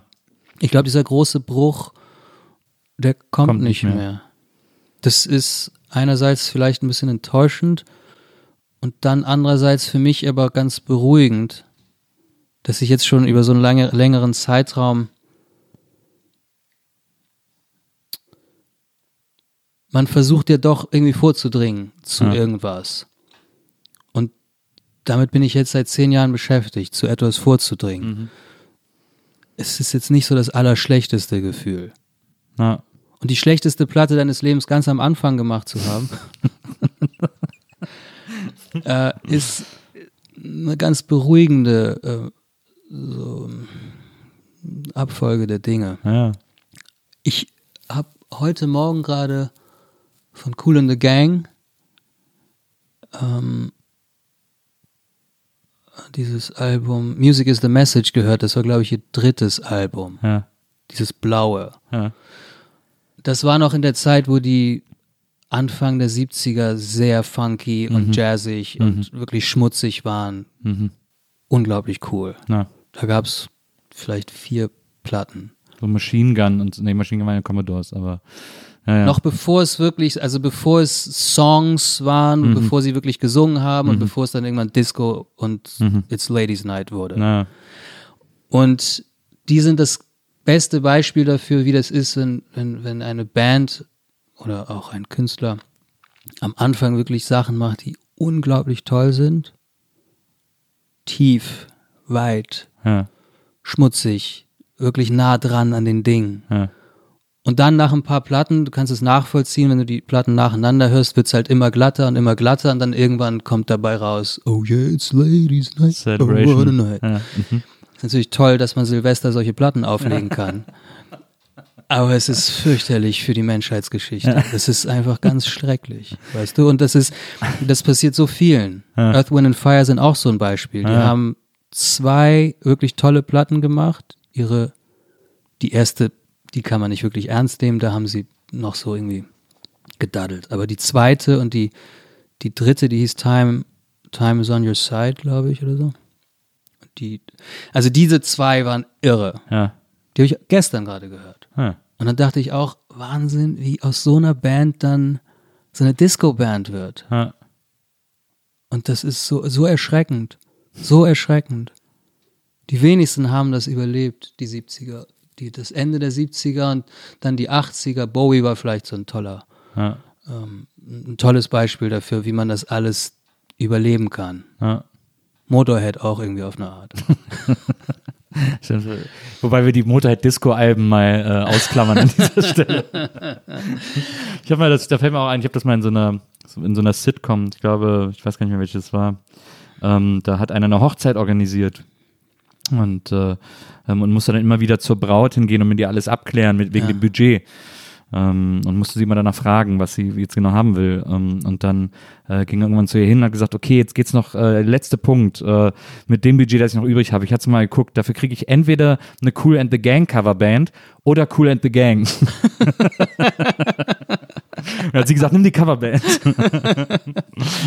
Ja, man lacht darüber, aber es ist, es ist, es ist echt traurig. Na ich habe ja, auch, es ist- es ist, nein, es ist schrecklich, weißt du, ich habe auch ähm, eine Zeit lang mir versucht, diese alten großen Bands live anzuschauen. Mhm. The Who habe ich mir zum Beispiel mal live angeschaut, vor ein paar Jahren. Das ist alles nicht schön. Die einzigen, bei denen ich das wirklich in Ordnung fand, waren tatsächlich Motorhead. Ja. Das war so unfassbar geil. Noch kurz bevor Lemmy gestorben ist, vor ein paar Jahren war das, naja, jetzt auch zehn Jahre her. Die habe ich gesehen und dachte, okay, wenn man es so macht, ist okay. ja. Ich finde Iggy Pop zum Beispiel live auch immer noch. Ja, Iggy Pop ist auch ein Beispiel. Als ich Bowie erwähnt habe, ging Mhm. er mir auch kurz durch den Kopf. Iggy Pop ist so ein Beispiel, wie man das gut schaffen kann. Ich habe aber auch vor ein paar Jahren habe ich äh, in der Waldbühne Paul McCartney gesehen, weil ich einmal einen Beatle live sehen wollte. Ich, Ich finde nicht, dass dem das gut gelungen ist. fand, er hat das Ja. irgendwie gut gemacht. Ich finde auch so die modernen Alben von ihm irgendwie, das letzte Album war auch irgendwie wieder gut und so. Ja, weißt du, irgendwie wieder gut. Naja, es Das ist, ist, halt keine so, Währung. Das ähm, ist so wie nett. Ja, aber es ist halt, wenn du Paul McCartney bist, dann musst du wirklich niemandem mehr irgendwas beweisen. Das ist natürlich, Das ist ein Riesenproblem. das korrumpiert, Das ist die, ein das korrumpiert die. Kreativität extrem. Riesenproblem. aber- also ich bin, es ist natürlich brutal, das zu sagen, aber Leute, die das nicht überlebt haben, George Harrison oder John Lennon, ähm, also dem Werk ist das sicher förderlicher. Hm. Das ich einfach glaube, bei nicht, John Lennon glaube ich das zum Beispiel auch, ganz extrem. weiß man nicht, was der, willst du das wirklich wissen? Ich finde auch nicht, dass, ich finde auch Miles Davis, das ist, ähm, ich, ich habe vor einiger Zeit gerade einen ähm, Text geschrieben, einen längeren in der Zeit über ein unglaublich tolles Jazz-Album, wo ich dann auch ein paar Sätze dazu verloren habe, dass ich ab Mitte der 70er einfach, Anfang, Mitte 70er einfach Jazz tot war für mich und auch geblieben ist. Ja. Gab irrsinnigen Stress. In der Jazzpolizei, so nennt man die Leute. Kann ich mir vorstellen. Riesenstress deswegen. Aber das, das hätte alles nicht passieren dürfen, weißt du? Das ist schrecklich. Ja. Diese Verirrungen, die da stattgefunden haben bei so vielen Künstlern. Und der Zeitgeist war damals, also der Umbruch, das kann man natürlich alles nachvollziehen, aber ich als, als, ähm, als liebender Hörer, Ja. der nichts mehr liebt als Miles Davis zum Beispiel, Ja. in seiner goldenen Zeit, die vielleicht irgendwann Mitte der 60er aufgehört hat, spätestens, dass dann so schreckliche Dinge passieren, in meinen Augen schreckliche Dinge, Ja. das tut mir weh. Und ich will auch nicht den Bassisten von Led Zeppelin mit so einem hässlichen 90er Jahre Fünfseiter Bass Ja. auf der Bühne So ein sehen. fretless- weißt du? so ein fretless Fünfseiter, der keinen Kopf hat, weißt Ja. du? Sowas will ich alles nicht sehen. Ja, das das, das, will ich nicht erleben. Und Na. ich wünschte eigentlich auch, naja gut, okay, also sollte man, wo man über Motorhead spricht, eigentlich mal einen Drink nehmen? Ja, War das die Idee? Gerne. Es ist ja äh, bei der Nils Burgeberger Fragen wollen wir es unseren Gästen immer so angenehm wie möglich machen und fragen vorher, was sie für Snacks Was wollen. habe ich und gesagt? So. Du Whisky? hast gesagt äh, Whisky, kaltes Mineralwasser und Rauchmandeln. Äh. Deswegen haben wir das hier auch alles äh, bereitgestellt. und, äh, und wir machen auch, wir gucken immer, wer so äh, Vorbilder oder, oder Inspirationen oder Idole unserer Gäste sein können, damit man sich eben auch direkt wie zu Hause fühlt und rahmen die ein. Und deswegen haben wir dir da auch Glenn Gold äh, hingestellt. Das habt ihr echt gemacht.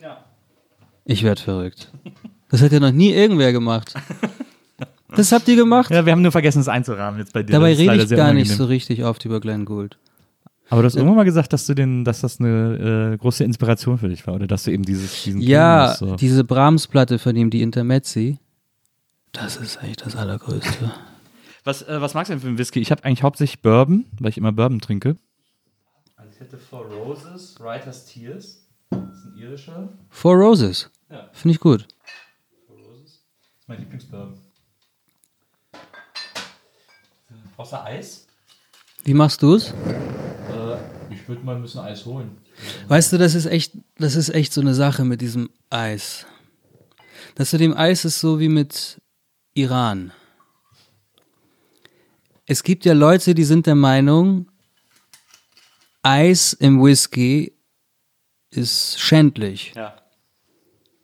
Aber dann gibt es wiederum, also das ist die verbreitete Meinung, Ja. so wie Rotwein muss halt, darf nicht gekühlt sein. Ja. Und dann gibt es die Leute, die wirklich Ahnung haben, die wissen, natürlich darf man auch Eis da rein tun. Ja. Aber das sind halt die wirklich Erleuchteten. Iran ist ein ähnliches Problem. Was? Ich bin ja Perser. genau. Es heißt Iran. Es heißt der Irak, die Schweiz, Ja. der Libanon. Aber Deutschland, Iran, kein Artikel. Man denkt schön. aber aus irgendwelchen Gründen, Das ist der Iran. es heißt der Iran. ja. Und von der Zeit zur Süddeutschen bis zur FAZ, jeder macht es irgendwie auf seine Art. Ja. Aber es heißt, das Land heißt einfach Iran. Verstehe. Das ist einfach so. Im Deutschen heißt das Land Iran. Das heißt, wenn du es richtig machst und sagst, er ist nach Iran geflogen, Ja. denken alle, du hast gerade gesagt, ich gehe jetzt nach Aldi. Ja. Verstehe. Wenn du es aber wiederum Falsch so sagst. machst, wie, wie alle es denken, machst du es halt falsch. Du bist ein Idiot. Wenn du sagst, im Iran Ja. ist das und das passiert, er ist in den Iran geflogen, machst es so, wie alle richtig, äh, äh, es für richtig halten, aber du tust etwas Falsches. Ja, Das kannst du wieder vor dir selbst schwer vertreten. Ja. Quält mich. Verstehe ich. Ja, Dann hole ich schnell Eis und dann äh, stoßen wir an. Auf Du bist Iran. auch ein Erleuchteter. Ich trinke wahnsinnig gerne, äh, also Whisky mit Eis. Mir ist halt auch scheißegal, ob das Bourbon oder Scotch ist. Ich, Hauptsache, der schmeckt und da Sehe ist ich Eis genauso. einfach immer gut. Gut, dann machen wir jetzt Eis. Okay, ich hol schnell. Warte. Ich müsste jetzt eigentlich so eine Art Werbeunterbrechung moderieren. Weiß gar nicht, was ich dazu sagen soll. Jetzt sehe ich dieses tolle Foto von Glenn Gould vor mir. Ein Zettel, pink, frisch desinfiziert. Auf dem Tisch hier, ähm, mit einem Herz drauf. Dann diese unglaubliche Minibar, wo alles drauf zu stehen scheint, was ein Mensch sich wünschen kann, der trinken möchte. Hab eine kleine Werbeunterbrechung durchmoderiert hier. Wie viel darf ich dir rein? Was machst du denn? Zwei? Ja. Danke. So. Ich habe lang kein Whisky mehr getrunken, fällt mir dabei auf. Ich bin auch gerade in einer sehr asketischen Phase. Ja. Deshalb ist das jetzt was sehr Besonderes. Naja, freue ich mich. Zum Wohl. Cheers. Mm. In ist der lecker. früheren Welt, vor Corona, Ja. da war das meine Lieblingsbeschäftigung, Whisky um trinken. zum Beispiel Depressionen zu bekämpfen. Also depressive Tage. ja. keine echten Depressionen, aber wenn ich so depressive Tage hatte, dann bin ich immer in eine Hotelbar gegangen und habe mir dann da einen Whisky bestellt oder zwei. Diese rauchigen Nüsse, daher kommt diese Sache. Okay, alles klar. Ich habe das wahnsinnig geliebt, da alleine zu sitzen und dann, da will ja auch nie irgendwer was von dir. Ja. Sehr ähm, anonym, hochprofessionell. Und dann guckst du ein bisschen aufs Telefon, wirst so ein bisschen so langsam, langsam so ein bisschen angetrunken. Hm. Du wirst betrunken, nicht? Ja. Du wirst betrunken Erstens mal angetrunken, dann betrunken. und dann guckst du aufs Handy und dann ergibt sich vielleicht noch irgendwas. Oder auch nicht. Hm, Das, das fehlt mir sehr. Das fehlt mir wirklich sehr. Diese Hotels und die Bars. Ich finde Hotelbars auch, das sind, äh, ich glaube, zum Trinken mit meine absoluten Lieblingsorte, weil ich glaube, ich die interessantesten Erlebnisse ähm, hatte, wenn ich alleine in eine Hotelbar gegangen bin. Weil du unterwegs warst? Weil ich unterwegs war, ja, Oder bist du, gehst du auch in der eigenen Stadt in Hotelbars? gehe ich auch, also nicht so oft. Aber das ist das, was ich meine. Naja. Also nicht unterwegs. Naja. Ich bin nicht unterwegs und lost in translation. Nee, nee. Nicht das, sondern in Berlin. Ja, aber zu Hause mache ich das auch manchmal. Das ist so gut. Das sind einfach, Ich habe es jetzt den ganzen Sommer über, aber obwohl man ja sich relativ locker und frei bewegt hat, das habe ich den ganzen Sommer über nicht gemacht. ja. Und es ist draußen überhaupt nicht das Gleiche. Nee, überhaupt nicht. Also draußen im Hotel was trinken, das ist Horror. Ja. Das soziale Gegenteil von dieser, von dieser abgeschirmten, anonymen Höhle, in die man da geht. ja. Ob das jemals wiederkommt? Ich mag auch, ich mag es auch am liebsten, wenn es Hotelbars sind in Hotels, die, die also ich meine, klar, Hotelbar gibt es ja sowieso nur in sozusagen besseren Hotels. Natürlich besser. Aber äh, wenn das Hotel trotzdem ein bisschen älter ist, so diese modernen, besseren Hotels, da finde ich die Bars eher so ein bisschen anstrengend, weil das ja so Stimmt. Ausgehbars sind quasi. Stimmt. Ach so, du meinst, dann läuft da elektronische Musik und so. Ja, und auch so, und da ist dann, gibt's dann auch so neue Cocktailkreationen und sowas. Also in die Köln- bestimmt auch lecker sind, aber Ja, ja. In Köln das Excelsior. Am Ja. Hauptbahnhof, beim Ja. Dom. Ja. Das Ja, ist ist immer super. mein Zufluchtsort gewesen. Wenn du sagst Rheinland, meinst du Köln. genau. Ich habe da ja öfter Theatersachen gemacht, Theaterstücke am Schauspielhaus. Ja. Und habe dann da für ein oder zwei Monate gewohnt. Immer mal wieder. Und ich habe das so geliebt, da hinzugehen. Ja. Auch wenn ich gut drauf war. Aber ich weiß auch, dass ich da manchmal wirklich so aus medizinischen Gründen hingegangen bin. Ich war gerade vor ein paar, ich war vor zwei Wochen in Köln. Ja. Kurz, na, als das losging mit diesem Beherbergungsverbot, musste ich nochmal eine Reise antreten zur Buchmesse. Ja. Hatte da einen Auftritt und ähm, war dann in Köln und ich konnte es nicht anders. Ich musste da rein. Bin nochmal ins Excelsior gegangen und habe da, bevor mein Zug gefahren ist, einen Drink genommen. Ist, die Welt ist so gut in diesen Orten. Ja. Und das bisschen, was man mehr zahlt, das bisschen mehr, was man mehr zahlt, wird aufgewogen durch so viel anderes. Ja, na klar. Also es gibt, ich finde es manchmal auch völlig okay, dass es dann nicht günstig ist oder so. Ähm, wenn ich dafür irgendein Gefühl kriege, das ich haben will. Sehr richtig. Ich hätte es nicht, be nicht besser also, sagen können. Aber man will unterschiedliche Gefühle da. Na, Manchmal ist man angehypt na, und will was erleben. Manchmal will man total runterkommen. Manchmal will man einfach nur Zeit überbrücken. Manchmal braucht man einfach nur. Ähm, ich weiß, ich habe einen Film gesehen. mh, Jung von Henning Gronkowski. Weiß nicht, ob du davon was mitbekommen hast. ne, Oh. Nichts mitbekommen. ne, Henning Gronkowski ist ein sehr lieber Freund, der hat einen Film gemacht über. Oh ja, jetzt geht's los. ich mach dir mal. Die, Fürs- fürs die Hotelbar geräucherten Feeling. Nüsschen. Wollen wir das in diese Schale und dann hast du ein paar und ich habe ein paar? Danke.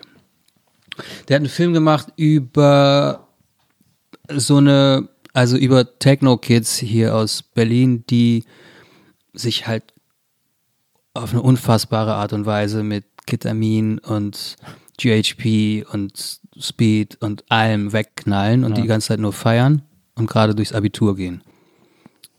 Recht dokumentarisch inszeniert, geschrieben, gefilmt. Die Leute spielen irgendwie sich selbst, aber irgendwie auch nicht. So ein bisschen Richtung Kids. Richtung Kids auf neu und ein bisschen anders. Und den habe ich in München gesehen.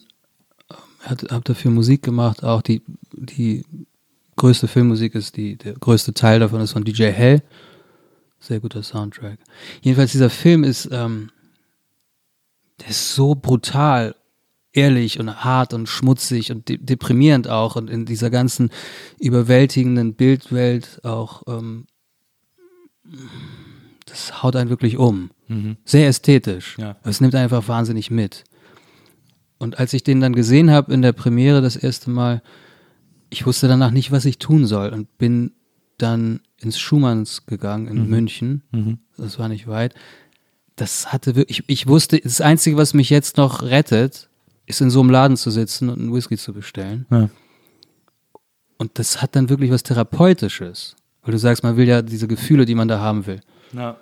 Und dieser Film hat mich so durcheinander gebracht. Und ich war so, ich fand das toll, aber ich war angewidert. Ich war ko- komplett fertig einfach mit den Nerven. Das ist mir nur passiert mit diesem anderen Film, Johnny Got His Gun. Ja. Johnny zieht in den Krieg. Ah, ja. Dieser Schwarz-Weiß-Film, wo aus dem Ersten Weltkrieg dieser Soldat zurückkommt und aus der Ich-Perspektive des Soldaten wird erzählt, wie er auf dieser Bahre aufwacht und dann Schritt für Schritt alles in Ich-Form erzählt Ja. Realisiert, wirklich über einen Zeitraum von Wochen, realisiert er, dass er im Prinzip nur noch so ein ähm, Corso ist, nennt man das? Diesen Torso. Torso, nicht Ja. Corso. Er hat keine Arme mehr, er hat keine Beine mehr und er hat aber auch gar kein Gesicht mehr. Er ist nur noch so eine Art lebendes Stück Fleisch. Aber offensichtlich hat er noch eine Seele und kann denken. Und fängt dann an wahrzunehmen, wie diese ganzen Militärärzte dann ihn sozusagen als außerordentliches Experiment Ja. untersuchen und ein grausamer Film. Und das war der einzige Film, der mich je so durcheinander gebracht hat. Den habe ich gesehen und ist natürlich auch ästhetisch. Es haut einen völlig um. Ist wunderschön, aber es ist halt grausam. Ja. Da war ich auch völlig am Ende. Und jetzt nach Jung ging mir das ähnlich. Also auf eine gute Art. Und Schumanns in München, Auch eine sehr gute Bar. Sowas fehlt hier. Victoria Bar. Ist nicht das Gleiche. Und du bekommst da nichts zu essen. Ja, okay. Ein Problem. Ist ein Problem. Keine Bratkartoffeln ist immer ein Problem. Ein Riesenproblem. Aber ich finde es so gut, dass man bei der Victoria Bar, äh, wenn man dann äh, Lust hat, noch äh, gegenüber ins Kumpelnest gehen kann. Ich mache das selten. Ich Ins bin selten, gehen, ich bin selten in der, in der, in der Victoria Bar und im Kumpelnest bin ich so gut wie nie. Ich bin irgendwie in dieser Gegend da kaum. Ja, in der Gegend bin ich auch kaum. Aber wenn, Du gehst gezielt dahin, das ist ein gezielter Zugriff. also in die Victoria Bar gehe ich gezielt und fast immer sitze ich so lange da drin, dass ich dann noch ins Kumpelnest rübergehe. und ich liebe das Kumpelnest aber auch total. Manchmal denke ich, ich könnte auch einfach direkt ins Kumpelnest gehen, aber irgendwie hat sich das bei mir so ritualisiert, dass ich erst in die Victoria und dann rüber ins Ich Kumpelnest mag gehe. so gern, wie die Kellner in der Victoria Bar.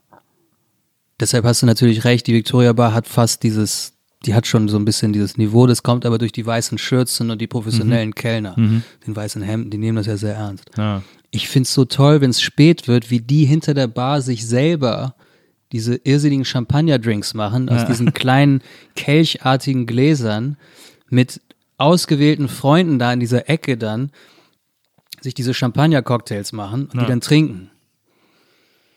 Dann denke ich mir, was trinkt ihr da? Ich will das auch. Und du weißt ganz genau, das, was die da trinken, gibt's hier nicht. Das bekommst du nicht. Als Zivilist. Weil das sind auch echte Experten. Ja, die Victoria. Aber wann, wann, ja, wann wollen wir nicht drüber reden? Wir reden nicht über Corona, Nee. nicht über Politik, Okay. nicht über Twitter. Ja. Das ist ja praktisch Politik. Und ich hatte noch was, worüber ich nicht reden wollte. Echt? Ja, was könnte das denn sein? Übrigens, ich bin echter Fan von deinen Sachen im Internet. Na, vielen Dank. Ich muss hast auch so oft mich irrsinnig bepissen. Ja, Es gibt nicht viele Leute, denen ich wirklich aus, mit Leidenschaft im Internet folge. Ja. Du bist zum Beispiel der Grund, wieso ich das Dschungel, ähm, wie heißt das? Dschungelcamp. Ja, Na. Ich habe das noch nie gesehen, aber ich empfinde es als Hochkultur. Es ist, nur dein Verdienst. Und immer wenn ich weiß, irgendwann kommt wieder diese Jahreszeit, wo du dann anfängst, so meine Kinder, jetzt, ich weiß gar nicht, was ihr da macht. Seid ihr so eine Art Gruppe? Ja, irgendwie schon. Das ist so eine Art ich, organisierte. Ja, die, da treffen sich immer die gleichen, die da, also mittlerweile seit Jahren hat sich das ich empfinde so das. Dschungelcamp wegen dir und ähm, naja gut, Anna Pritzkau gibt es noch. Anna Pritzkau, Freundin, die schreibt für die FAS und hat jetzt ein ganz tolles neues Buch geschrieben und veröffentlicht. Die guckt das auch immer. Ja. Und die ist, sagen wir mal, also die beschäftigt sich mit den Dingen und so. Feuilleton. Mhm. Guckt das aber mit der gleichen Ernsthaftigkeit wie du. Und ihr zwei seid meine echten Referenzpunkte um Trash TV. Vermeintliches Ja. wirklich ernst zu nehmen. Und ich habe immer wieder Erlebnisse, wo du irgendwas postest und wo ich dann immer denke, das Internet ist, dafür ist das Internet da. Dass man einfach wirklich, das ist einfach so lustig. Ich kann, ich kann jetzt auch keinen mehr benennen, nee. aber wenn man, äh, ist schwer durch deine Timeline sich zu klicken. Ja. Aber wenn man das macht, wenn es ein, weißt du, das ist das, was mich aufregt. Wieso? Ich meine, es gibt so, offensichtlich speichern sie doch alles, was ich tue bei Facebook. Ja. Ich finde das ja auch richtig, weil es ist halt das, das ist ja das, Der Deal. das ist der Deal. Ja. Anders funktioniert das ja nicht.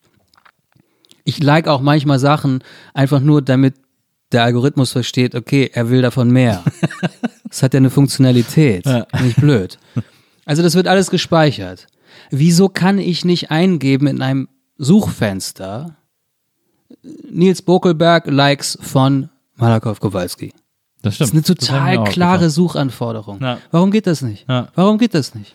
Das ich stimmt. könnte in die Sendung kommen und jetzt dir sagen, pass mal auf, vor dreieinhalb Jahren hast du das und das gebaut. und ich sitze da manchmal nur und schrei, verstehst du? Ich schrei einfach nur. Und es ist wahnsinnig komisch. Ich, ich liebe das wirklich sehr. Ich kann es jetzt leider nicht benennen. Aber du weißt, was ich meine. Absolut. Es gibt aber, äh, es gibt so eine lustige Anekdote äh, von uns beiden. Ähm, Dir und mir? Ja, die dann, wo wir über Facebook dann drüber kommuniziert haben. Weil ich habe mal vor vielen Jahren, ähm, habe ich mal behauptet, aus Spaß, ähm, dass ich jetzt der neue Chefredakteur der Specs werden würde. habe ich dann auf Facebook Siehst du, ich geschrieben. weiß jetzt noch. Ich kann mich nicht erinnern, aber es ist genau so ein Ding. Was habe ich dann gemacht? Ja, nee, dann war irgendwie die, die Specs hatte, der, der ist gerade der Chefredakteur weggefallen, dann habe ich auf Facebook ne, einfach so geschrieben als Post, okay Leute, ich mach's. Ich mach's. Ich werde ab nächste Woche Chefredakteur der Specs. Und dann, äh, und so, also, so ein klarer Gag irgendwie, weil ich ja auch quasi immer so eine Art Feindbild für die Specs war, auf eine gewisse Art. Ist das so? Ja, also ganz früher als Viva-Moderator halt war ich natürlich für die ätzend. So, und ich mochte die aber immer. Und, äh, und dann habe ich das so geschrieben, so als Gag.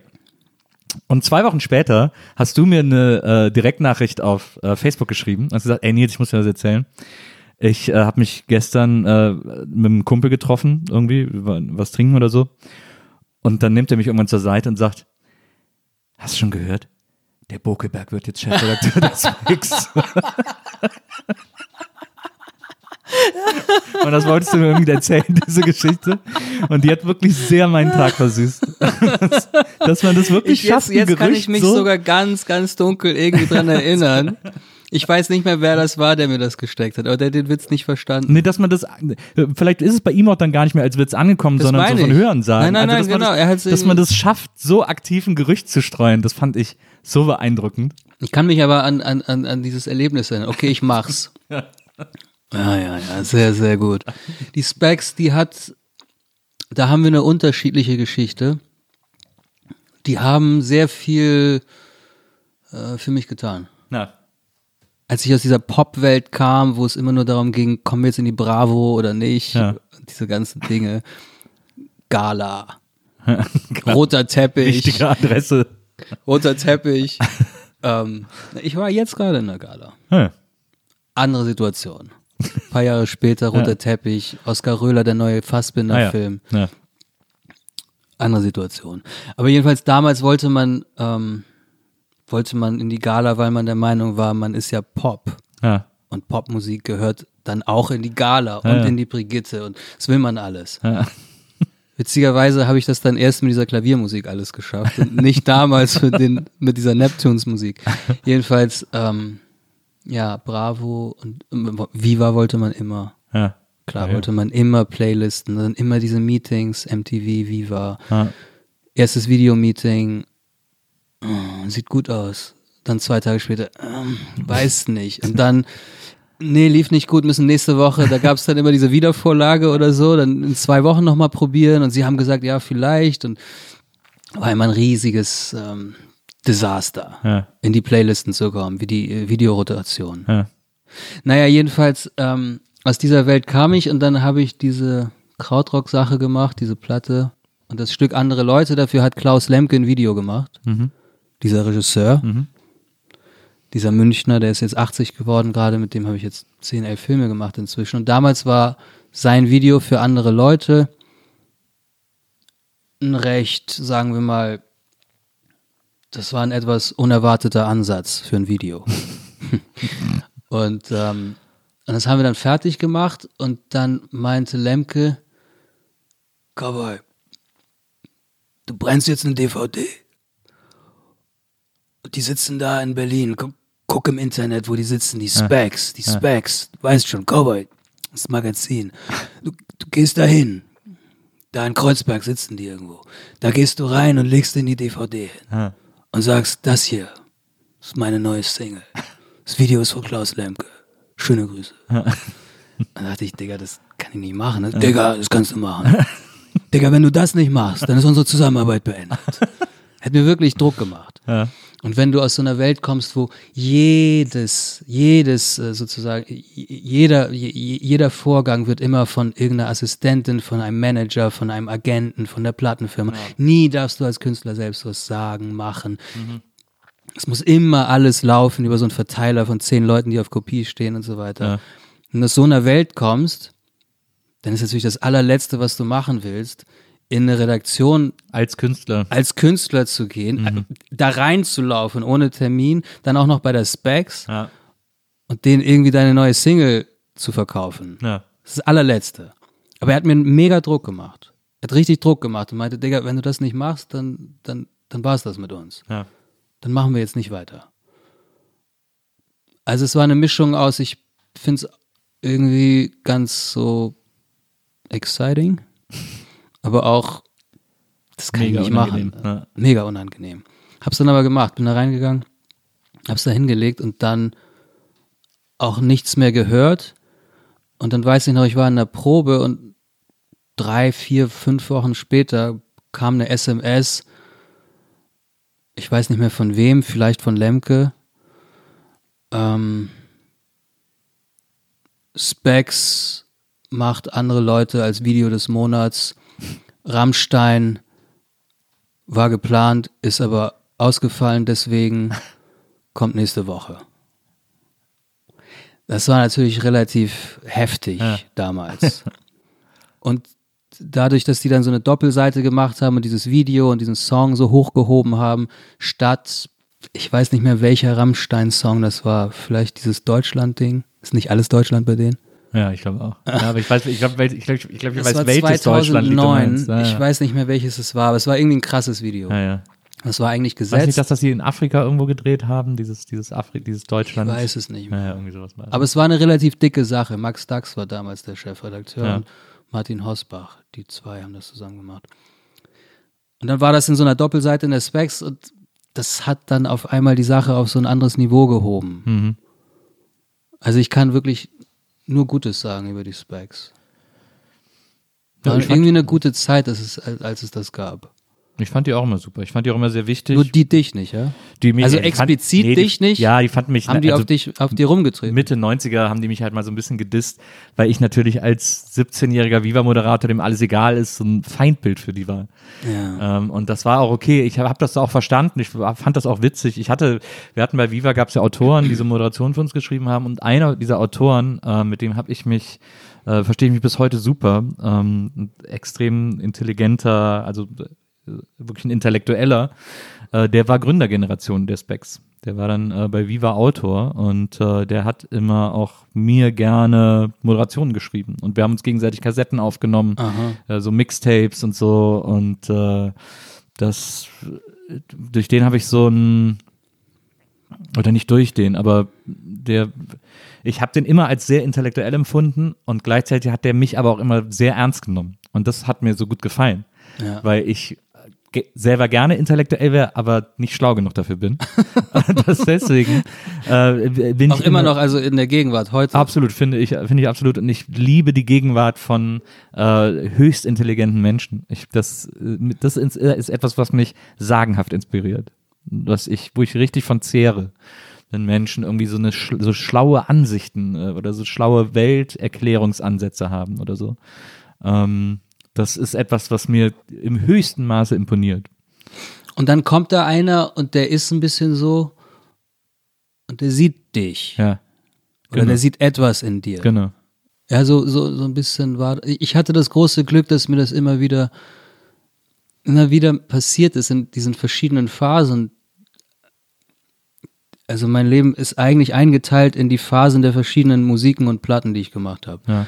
Und damals bei Kinski waren es diese älteren Jungs, die waren alle älter auch. Nicht nur Ja. diese Freundin, die allererste, die ich da hatte, sondern diese Jungs waren alle älter, ist natürlich auch irre cool. Du bist 15 und Naja. machst eine Band mit 18-Jährigen. Das war bei mir so ähnlich. Ich habe ja auch meine Band damals auch so mit 15 gegründet und immer Was nur, hast du gespielt? Ich habe äh, gesungen und Gitarre. Ich habe aber, Ähnliche Vita. ne, aber ich habe ich hab nach drei Akkorden aufgehört, weiter zu lernen. Äh, ich hatte so ein Peter Burschs Gitarrenschule, das große Gitarrenlernbuch und dann äh, die ersten drei, vier Akkorde und dann kamen Barré-Griffe und dann hatte ich keine Lust mehr. Und dann habe ich mit Barré diesen, is a bitch. ja, dann habe ich mit diesen, mit diesen drei, vier Akkorden habe ich dann 20 Lieder geschrieben oder so. Und äh, mein bester Freund war Schlagzeug und wir sind immer zu zweit aufgetreten. Und da zum Beispiel auch immer, mein Bruder hatte damals auch eine Band, ich habe drei ältere Geschwister. Und äh, mein ältester Bruder, der hatte damals eine Band, äh, die hießen Berthold Bricht, ähm, sind, in, sind in Köln immer aufgetreten. Und der hat uns. Punk. Ja, ja, so ja, Punk, also eher in so eine rockigere Richtung, auch so, sehr, oft sehr funky und so. Ähm, extrem brillanter Gitarrist immer gewesen, mein Bruder. Und ähm, und da, was der ganz oft gemacht hat, wenn der einen Auftritt hatte, hat er uns in der Mitte spielen lassen. Die haben dann einen Break gemacht nach einer halben Stunde ist oder toll. 20 Minuten und wir durften dann fünf bis zehn Minuten spielen, weil der mich immer unterstützen wollte und das immer super fand, was ich gemacht habe, obwohl es natürlich totaler Trash und Lärm war, aber alle mochten das, weil ich halt immer diese Bühnensache hatte. Ich habe halt immer gerne auf der Bühne gestanden und damit habe ich das, Das glaube ich, Qualität. na, und das habe ich, glaube ich, damit abgefedert, die mangelnde musikalische Qualität. Konnte ich so ein bisschen auffangen. Und, äh, und da hatte ich das aber auch, äh, dass, äh, dass, und wie gesagt, weil mein Bruder eben auch älter war, dass wir nur mit Älteren äh, rumgegangen Das haben. tut irre gut in dem Alter. Ja, bin ich auch. Aber es ist bis heute so. Ich meine, Lemke, mit dem ich, also ich meine, der ist 80. Na, Der hat da auch was gesehen. Die Deichkinder waren damals auch älter, die haben was gesehen. Das irgendwie gefördert.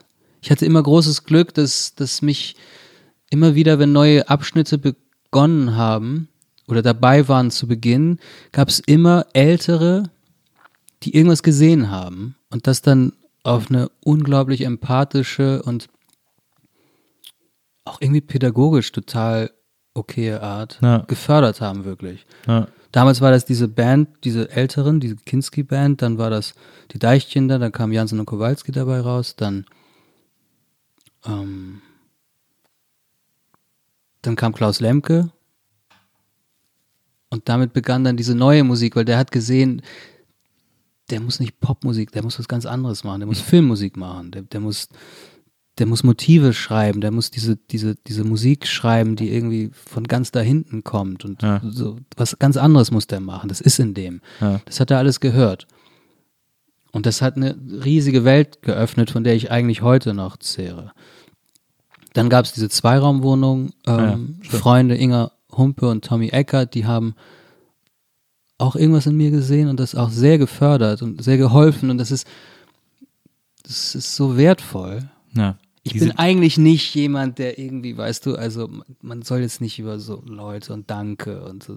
Ach, ohne die nee, wäre ich nicht so, so. Aber es ist dann doch so, dass es immer wieder diese Menschen gab, die irgendwas in mir gesehen haben. Und ich zum Beispiel habe überhaupt nicht die, ähm, die, die, die, ähm, ich habe weder die Resilienz noch habe ich die Ruhe und auch überhaupt nicht die Geduld. Ja.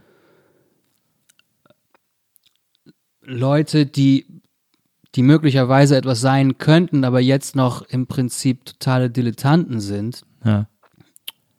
Ich, ich habe dafür, ich kann das nicht. Ich kann das einfach nicht. Und ich hatte aber immer das große Glück, dass andere das mit mir konnten, weil immer wenn ich denen begegnet bin, war ich noch ein kompletter Idiot. Also ein echter Idiot. Ja. Und die haben das aber immer, die haben das immer gesehen, das ist eine Fähigkeit. Ja. Und es ist ein Riesenglück, dass mir das immer wieder passiert ist. Und so kamen dann immer wieder Leute, die an irgendwas geglaubt haben, irgendwas gesehen haben, irgendwas wollten. Und ähm, weil du sagst, findest es toll, von Leuten umgeben zu sein, die eine Idee haben, Ja. die schlau sind, die Ja. intelligent sind, was auch immer. Und, oder die vielleicht auch etwas in dir sehen. Das ist eigentlich so das größte Geschenk Das stimmt. dass man, dass man diesen Leuten begegnet, die irgendwas sehen in einem. Nicht unbedingt die einen sehen. Also es gibt ja dieses, diese Sache, ich möchte gesehen werden. Naja. Ich möchte, dass jemand meine Seele erblickt. Ich möchte, dass jemand mich sieht. Das ist es gar nicht, weil meistens sehen diese Leute etwas, was noch gar nicht da ist und das ist die eigentliche Qualität. Ja. Und das wiederum, darüber sprach ich gerade mit einer Freundin vor ein paar Tagen. Bekannten, Freundin. da ging es um Wahrheit und Ja. Wirklichkeit und, und, und diese ganzen Sachen. Und wie das ist mit Künstlern. Mhm. Authentisch sein, Ah, das sind alles so, große Sachen. nee, fürchterliche Begriffe. Das ist so, das ist, finde ich, so bürgerlich. Authentisch sein finde ich total bürgerlich. Gut, Du also musst authentisch sein, du musst authent- authentisch sein. Naja, gut, weißt du was? Das Wort authentisch Ja. ist gemeinsam mit dieser Wendung am Ende des Tages und den beiden Twitter? Wörtern. Nein, nein, Twitter, Twitter ist außer Konkurrenz. Twitter ist wirklich der totale. Nee, neben der Wendung am Ende des Tages und ähm, authentisch Mhm. gibt es noch zwei andere Wörter, die niemals, niemals ausgesprochen werden dürfen. Plattform, Netzwerk. Okay. Sind wir wieder bei Twitter. Also, ähm, gut, also nicht authentisch, aber, ähm, Ja, aber habe hab ich, das, hab ich das gesagt? Ja, hast du gerade gesagt, aber ich, ich finde weiß nicht, auch. ob das ein schmutziger Trick ist. Vielleicht hast du Na, das hast du gesagt und gerade ich kann gesagt. mich nicht nein, erinnern. Nein, nein, hast du gerade gesagt. Was habe ich gesagt? Ich habe über Wahrheit, Wahrheit, und Wirklichkeit. wirklich, und dann hast du gesagt, authentisch sein. Vielleicht hast du das projiziert? Würde? Hast du das gedacht, dass sie das gesagt Nein, hat? du hast das gerade gesagt. Ich habe es gesagt. Wir können es ja nachhören. Ich finde, aber ich finde, ich find, ähm, diese Idee von Authentizität oder, oder Wahrheit oder Wirklichkeit, äh, die finde ich, die, also vor allem in der. Kunst, aber auch an ganz vielen anderen Orten total uninteressant. Ich finde die völlig ja, also was, was mir dabei aber kam, darauf wollte ich eigentlich kommen. Ja. Wir kamen darüber über irgendwelche Umwege. Und, ähm, und, und, und wir kamen dazu, dass man als, als Künstler ja, wie ist das, wie ist dein Verhältnis zu, zur Wahrheit, zur Wirklichkeit? Und, und dann kam ich, während wir geredet haben, von einem zum nächsten und dann kam ich zu, zu diesem Ausspruch, mir wurde klar in diesem Gespräch, äh, als Künstler oder als, als junger Musiker, als irgendwas, ja, du machst dir ja dein ganzes Leben lang irgendwas vor. ja, Du musst etwas hören, was nicht da ist. Das ist nicht in der Wirklichkeit, sondern das ist gar nicht da. Du musst dir auch ein Leben lang vormachen, es könnte was werden mit dir. Du fängst mit 15 an, mit 14 äh, Rockmusik zu machen. Als, als klassischer Musiker fängst du mit drei, vier Jahren an. Und dein ganzes Leben besteht darin, daraus, dir was vorzumachen, das könnte was werden. Das Ja. ganze Üben wird zu etwas führen. Diese ganzen Konzerte werden eines Tages dir Ja. zu Dingen verhelfen. Und wenn du dann irgendwann ein bisschen älter bist, dann machst du dir vor, ich bin in der Lage, diese Platte aufzunehmen. Ich bin in der Lage, dieses Konzert zu spielen. ja, Das ist die ganze Zeit eine Einbildung. Und Ja. daraus schöpfst du deine ganze Kraft. ja, Und das geht dann immer so weiter. Und wenn du eine tolle Platte gemacht hast, wenn dir das irgendwie gelungen ist, dann ist deine grundlegende Lebensaufgabe, ich will das nochmal schaffen. Ja. Aber was soll denn das sein? Was ist denn das jetzt für eine Platte, die als nächstes kommen soll? ja, Und dir dann die ganze Zeit vorzumachen, jeden Tag daran zu glauben, ich kann das, ich, ich, ich sehe da was, da ist was, was ich machen möchte, was ich machen muss, da ist was Neues, was ich erzählen will. Das ist ja alles nicht echt. Nur in deinem Kopf. ja, So komplette Einbildung. Deshalb sind auch Künstler eigentlich sehr kranke Menschen. Die sind nicht, die sind nicht in der Wirklichkeit verhaftet, die sind ganz woanders. Ja. Deshalb haben die ein sehr gestörtes Verhältnis zur Wahrheit und zur Wirklichkeit. ja. Jetzt weiß ich aber nicht mehr, wie wir drauf kamen. Äh, weiß ich auch nicht mehr. Über Lemke, über intellektuelle Freunde, hm, ich weiß auch nicht mehr, über Menschen, die einen sehen, die etwas sehen, was ah, noch nicht richtig, da siehst du, ist, das anstatt- ist, das ist das, das, das ist genau das. Du willst nicht das sehen, was jetzt gerade ist. Ja, ja. Also du willst nicht gesehen werden von jemandem, wie du jetzt gerade bist. Du Ja. willst, die sehen etwas in dir, was sein wird. Ja. Das ist eine besondere Gabe. Na, Und das ist das Entscheidende. Die sehen was, was du jetzt noch nicht bist und das könntest du dann irgendwann mal werden und das wirst du dann auch. Und wenn einem das passiert, ist so wertvoll. na, So gut. Großes Glück. Riesenglück. Ja, ich habe Inga und Tommy vor zwei Jahren oder so, glaube ich, interviewt äh, für so einen anderen Podcast und ähm, da habe ich mich, das war mir vorher auch schon ein bisschen klar, extrem in äh, Inga verliebt. Mm, das passiert. Ja, das ist, glaube ich, auch nicht so schwer. ähm, aber das war äh, ein Gespräch, das ich nie vergessen habe. Ich habe die, das ist das erste Mal von ihr gehört. Ich habe vorhin schon erwähnt, dass ich die 80er wirklich überhaupt nicht ausstehen konnte, jemals. Und die 90er auch nicht. Und äh, ich hatte von Inga Humpe so in der Form nicht gehört, bis wir ähm, als Vorband mit denen auf Tournee gegangen sind. Ja. Mit Zweiraumwohnung. Und der Produzent, mit dem wir damals, ähm, mit dem wir damals im Studio waren, der sagte, ach so, mit Inga Humpe, ha? Und dann meinte ich, ja, was ist denn mit der? Wer, was ist denn mit der eigentlich? Und dann sagte er, ja, Inga ist, Inga ist wirklich. Inga kommt mit, Inga kommt mit einer Peitsche, legt dich aufs Bett und peitscht dich einfach aus. Und dann singt sie einen Song ein.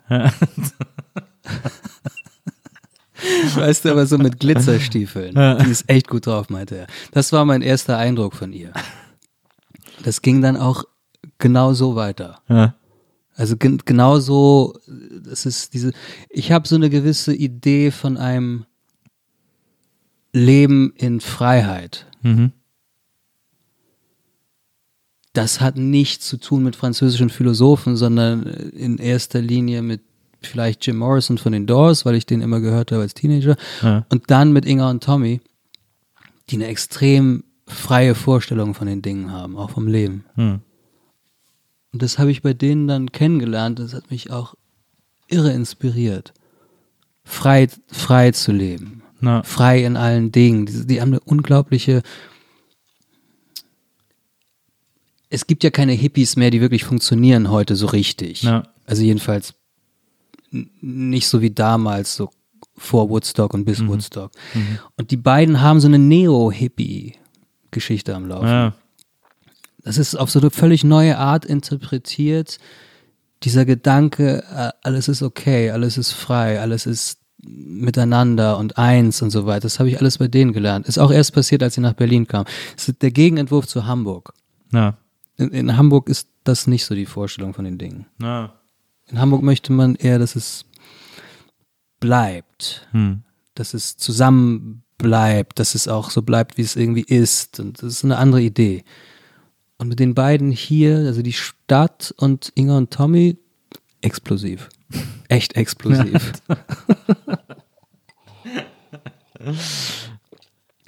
Ja, das glaube ich. Das kann ich mir gut vorstellen. Und aus eurer Love Story ist nie was ich habe sie ja nur interviewt und dann nie wieder gesehen. Also, aber ich war sofort, ich bin, ich bin da ja, bin da ja ähnlich, verliebt mich ja auch sofort äh, und sehr schnell in die Ja, Menschen. darüber haben wir nicht sehr viel geredet, Nee, nee. aber das ist ein Problem.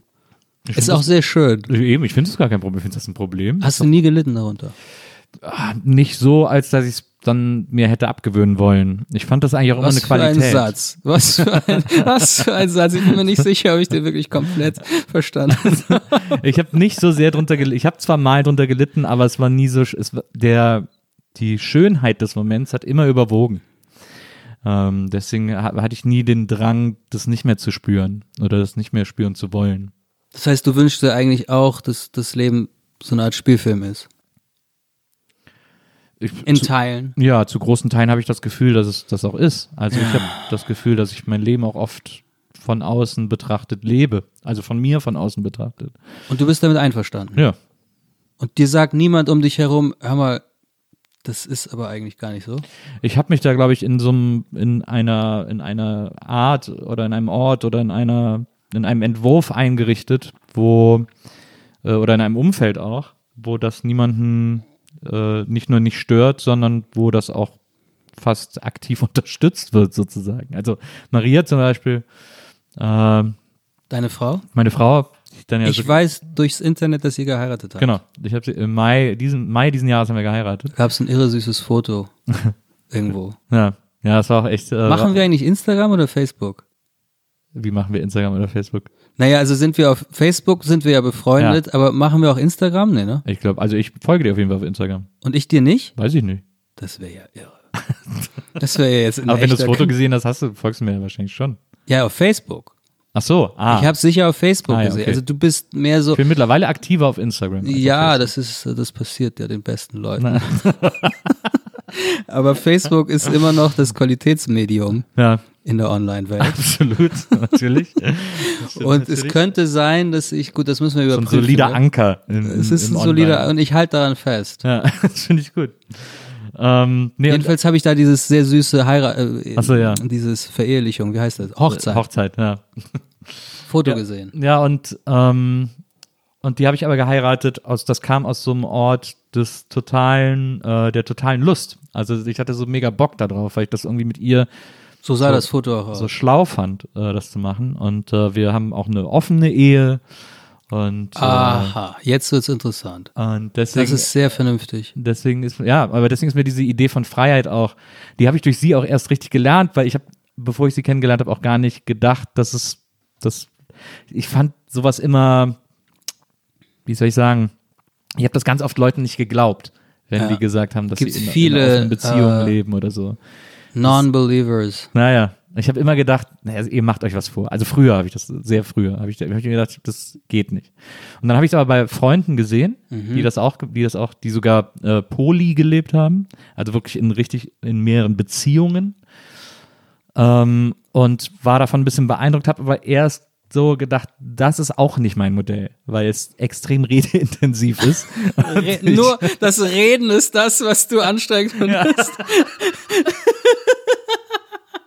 Das ist das.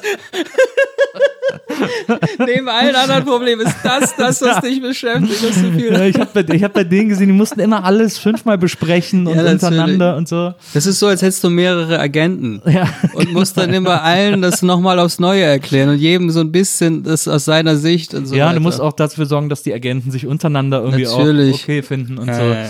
Das habe ich auch gedacht. Ich fand es super beeindruckend, aber ich habe gedacht, nee, das kann auf gar keinen Fall, das schaffe ich nicht, das kann ich nicht. Das war nicht der Kalender das Problem, es, es, es, es war nicht die Kapazitäten. Nee, nee, das, das war Das einfach diese, Reden, ja. diese Kommunikationsintensität, weil ich auch oft mich nicht so mitteile oder so. Oder das nicht so gut kann. Und dann habe ich eben Maria kennengelernt, dann haben wir irgendwann. Wie glaub, kennengelernt? Ich liebe Love Stories. Auf obwohl Tinder. ich. Ich kann es nicht glauben. Auf Twitter. so, auf Tinder, nicht auf Twitter, auf Tinder. Hast du Tinder gesagt? Ja, ja Tinder. Auf Tinder, ähm, weil sie hatte, äh, ein, ich habe da so Fotos von mir gehabt und meine äh, Bio, mein Biotext war Hümpf, Grimpf, Limpf, weil es mir so doof war, da was reinzuschreiben. Und sie hatte als Biotext aber ähm, You can be weird as long as I can be weird. Und das, ist fand ich extrem gut. überzeugend. Das ist echt gut. Na. Und da, Sofort, hat sofort geknallt und total, alles. ja, ja. Wir haben dann da kurz geschrieben, dann sind wir auf WhatsApp und dann haben wir uns auch nach einer Woche oder so getroffen und dann seitdem sind wir eigentlich zusammen. Ich liebe Love Stories. Ich liebe Love Stories. Ich bin sehr daran interessiert, immer wieder. Immer wenn ich Leute treffe und dann erfährt man, die haben eine Beziehung oder was auch immer. Ich bin nicht an allen Dingen interessiert, Naja, die die Leute in ihrem Leben so veranstalten.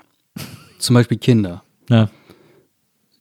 Kann nicht mitzählen bei den ganzen Kindern, die jetzt zum Die Beispiel alle haben. Also, also es gibt viele Dinge, die mich einfach überhaupt nicht interessieren. Ja. Aber das interessiert mich immer. ja, das ist. Aber es hat natürlich, es hat was Filmisches, es hat was Literarisches, es hat, keine Ahnung, ich interessiere mich irgendwie dafür. Naja, gut. Frag mich jetzt nicht solche Sachen. Nee, äh, frage ich auch nicht. Hast du kurz drüber nachgedacht? Nee, überhaupt nicht. Nee, tatsächlich gar nicht. Aber ich habe ich hab eine ganz andere Frage. Die geht auch äh, in eine ganz andere Richtung. Aber äh, das wollte ich unbedingt noch wissen. Ähm, ich, ich finde deine Klavierplatten extrem toll. Ich höre die auch Ich wahnsinnig dir eine gerne. mitgebracht. Hast du, du bist sicher jemand mit Part gespielt. ja. Baby, ich habe dir was mitgebracht. Ah. oh, das ist aber toll. Vielen Dank. Die musst du mir gleich noch signieren. Genau, und die höre ich wahnsinnig gerne. Ich höre die auf Spotify immer. Äh, bis jetzt, jetzt werde ich sie auf Vinyl hören. Ähm, Die hörst ich, du? Ich höre die, ja, ja. Hörst du auch andere, sagen wir, klassische, Ich hör- instrumentale, was Nee. auch immer Musik? Nee, also ich, Klassik höre ich im Grunde genommen gar nicht, Das ist interessant. weil ich die nicht kapiere. Das Mhm. ist irgendwie zu, ich, ja, ich check's einfach nicht. Ich habe es immer wieder versucht. Ist Ähm, auch schwer, weil man, es ist, also man kann, die meisten Werke bestehen ja aus vielen verschiedenen einzelnen sozusagen Teilen. Ja. Und es ist selten möglich, alles zu hören und zu mögen. Die meisten Sachen sind irgendwie unerträglich und dann sind einzelne Elemente davon sehr schön. Und wenn man sich nicht wirklich damit beschäftigt, dann ist man natürlich überwältigt von dieser Masse an Unfug. Ja. Auch die großen Meister haben sogenannte Albumtracks geschrieben. und nicht nur Singles. Und deshalb, äh, das ist völlig normal. Aber ich habe ich hab vielleicht ähm, die eine Playlist könnte was sein, die ich da habe auf Spotify. Ähm, man muss das sehr gut kuratieren. Ja. Und dann gibt es auch einen Zugang für, sagen wir, Leute wie dich, sowas zu hören. Und Da musst zu du mir mal schicken. Wie, wieso hörst du das, meine Musik? Weil das, weil ich die, äh, weil ich die näher am Jazz empfinde und an Wahr. und am Film. Ähm, Auch wahr. Film sehen viele. Jazz, um ganz ehrlich zu sein, um ganz ehrlich zu sein, ist fast in der Nähe von am Ende des Tages. der Begriff Jazz? Nein, um ganz ehrlich zu sein. Achso, ah, um ganz ehrlich zu sein, ja. Die Sendung. Ich bin, ich bin zum Beispiel, ich, äh, Zensur. ja, Selbstzensur. ja, finde ich gut. Wichtig. Sehr- Fehler sofort erkennen. Erkennen, benennen. Ausmerzen, Naja, erstmal sich entschuldigen, ja. zurücknehmen, sich distanzieren und dann versuchen, es auszumerzen, dass es nicht wieder passiert. Wo kommt Ausmerzen her? Keine Ahnung. Was ist das für ein Wort? Wahrscheinlich irgend so was. Das ist bestimmt irgend so was Militaristisches. Ich habe mit Inga und Tommy, Ja. die beiden von Zweiraumwohnungen, über die wir gerade sprachen, mit denen hatte ich eine Weile so ein Hobby, Begriffe im Deutschen, wir schicken uns dann einfach eine SMS und sagen, ha, ha, ha, ha, ha. Zweites Obergeschoss. Ja. What the fuck? Warum heißt zweites Stockwerk Obergeschoss? Warum heißt, hey Nils, ähm, ich wollte dir eine Frage stellen, ich, ich habe da eine Idee. Warum heißt es, ich habe ein Attentat auf dich vor? Warum heißt es, ähm, das sind Schützengräben, wie heißt das? Ähm, äh, Schützengräbenkämpfe, da werden, Achso, ja. Mhm. da werden, wie heißt Grabenkämpfe. das? Grabenkämpfe ausgetragen. Das Deutsche ist durchsetzt Von so Militär. durchsetzt von militaristischen ähm, Begriffen. Ja. Das hat das Preußische natürlich. Im, Ja, aber ist es das? Das gab es doch sicher vorher auch schon. Es ist irre und ich habe ich hab jetzt aufgehört, deshalb fallen mir nicht so viele ein, aber Ja. es ist Wahnsinn, wie viele, wie viele, wie viele Wörter und Wendungen es gibt, die ähm, Stoßrichtung, kann das sein? Können auch sein. Oder jemandem die Pistole auf die Brust setzen. Und auch zuschlagen. Und da, konnte ich nicht nein sagen, habe ich sofort zugeschlagen. Was ist das? Was soll das heißen? Ich habe sofort zugeschlagen. Und äh, naja, gut, also es gibt, wie kamen wir darauf? Ähm, weil, weil du äh, die äh, Formulierung ausgemerzt hast. Ausgemerzt ist sicher auch irgend sowas, das ist sicher auch nicht ganz in Ordnung. Jedenfalls, ähm, jedenfalls wollte ich sagen, dass Wir waren bei Jazz. ja, dass, dass das niemand so richtig hört und sieht. Dass das Jazz ist? Dass das Jazz? Es ist natürlich nicht Jazz, weil nichts daran improvisiert ist. ja. Diese Klaviermusik ist nicht, da- Jazz besteht natürlich aus einer Komposition und dann immer aus den Improvisationen, Ja. den, den, den, äh, den Soli. Das ist ja hier nicht so. Aber, es hat, aber ich finde, es hat trotzdem. Aber es hat immer diesen Vibe. Es Ja, hat ja. immer dieses, es kommt aus dieser Welt. Ja. Und ich bin immer wieder überrascht, dass das kaum, naja, also es ist, es ist nicht unbedingt etwas, womit das verbunden wird. Deshalb freut mich das. Also ich finde das, ich habe das vor allem, glaube ich, deswegen mit, ich, oder ich verbinde das vor allem deswegen mit Jazz, weil ich finde, dass das äh, harmonisch, habe ich da gar keinen Klassik-Vibe. Also ähm, ich mag äh, Mato zum Beispiel, äh, ich finde es übrigens wahnsinnig lustig, dass du die, also das wollte ich auch gerade eben nochmal sagen, du hast ja gesagt, du hast endlich einen Weg gefunden, diese Songstruktur aufzulösen und du hast jetzt sogar einen Weg gefunden, die Songtitelstruktur aufzulösen, dem einfach alles nur Fragmente des, des Albumtitels sind. Das ist wahr, ja. Ähm, und äh, der Track Mato, äh, Der ist sehr Jazz. den liebe ich total, genau. Und der ist Wirklich? sehr Jazz, ja. Äh, der ist sehr Jazz, weil der immer so, weil der geht dann immer so ein, äh, geht immer so ein paar Töne, also da gibt es so diesen Hauptton, der Ja, immer so ein paar geht Töne weiter immer- hochgeht und dann immer auf einem krummen Ton landet und dann wieder in den, in den schönen Ton Da ist äh, was sehr in Dissonantes die Harmonie drin, immer wieder. Und genau. Und das, das ist etwas, was ich so ganz stark aus dem Jazz kenne, was ich total liebe, wenn, wenn sich immer so eine Disharmonie einschleicht oder, oder, oder reingeworfen wird mit voller Wucht, wie in dem Fall. Baby, ich muss sagen, das freut mich wirklich sehr. Weil dieses Stück Mato, darüber quatscht auch nie irgendwer. Es ist einfach kein Thema. Es ist immer, es ist immer wieder erstaunlich, dass du eine Platte machst. Das ist jetzt das fünfte, wenn man Jansen und Kowalski dazu zählt, meine sechste Platte. Und da sind immer wieder Stücke drauf, wo du denkst, Wahnsinn. Also in, in, deinem, in deinem Irrsinn, Ja. in dem du dann da steckst und dein ganzer Narzissmus und deine Begeisterung und diese ganzen Dinge, die du da empfindest, die Euphorie und die Ja. Endorphine. Und du denkst, also dieses Stück, das ist ja nun wirklich der Wahnsinn. Und dann wird nie ein Wort darüber verloren. Einfach akkurat kein Wort. Das ist total irre. Wirklich völlig irre. Das war auf der Platte I Love You, das Stück Not Lima Way. Ja. Das ist so ein ganz ruhiges Stück mit Rhodes und so einem, ähm, ähm, so ein gezupfter Bass und ich weiß jetzt gar nicht mehr so richtig, was da drauf ist, ein Cembalo, aber jedenfalls es es war so ein Stück, wo ich dachte, okay, jetzt bist du in der Champions League angekommen. Ja. Und ich gucke echt keinen Fußball. Aber ich weiß schon in etwa, was das bedeutet. Das ist so wirklich, das ist wirklich was anderes. Kein Wort. Nichts. Ja. Weder von privaten Menschen noch in der Presse. Einfach null. Auf dem Album Kill Your Babies, Ja. das kam raus nach der Krautrock-Platte 2012. Damit hat diese ganze ruhige Musik angefangen, Ja. mit der ich jetzt so verbunden werde und die ich jetzt so mache. Das Stück, das Titelstück Kill Your Babies, das letzte. Jeder war der Meinung, dass Chanel wird das für eine Werbung nehmen. Ja. Das ist einfach, das ist klar, das wird eine, eine Werbung von BMW. Ja.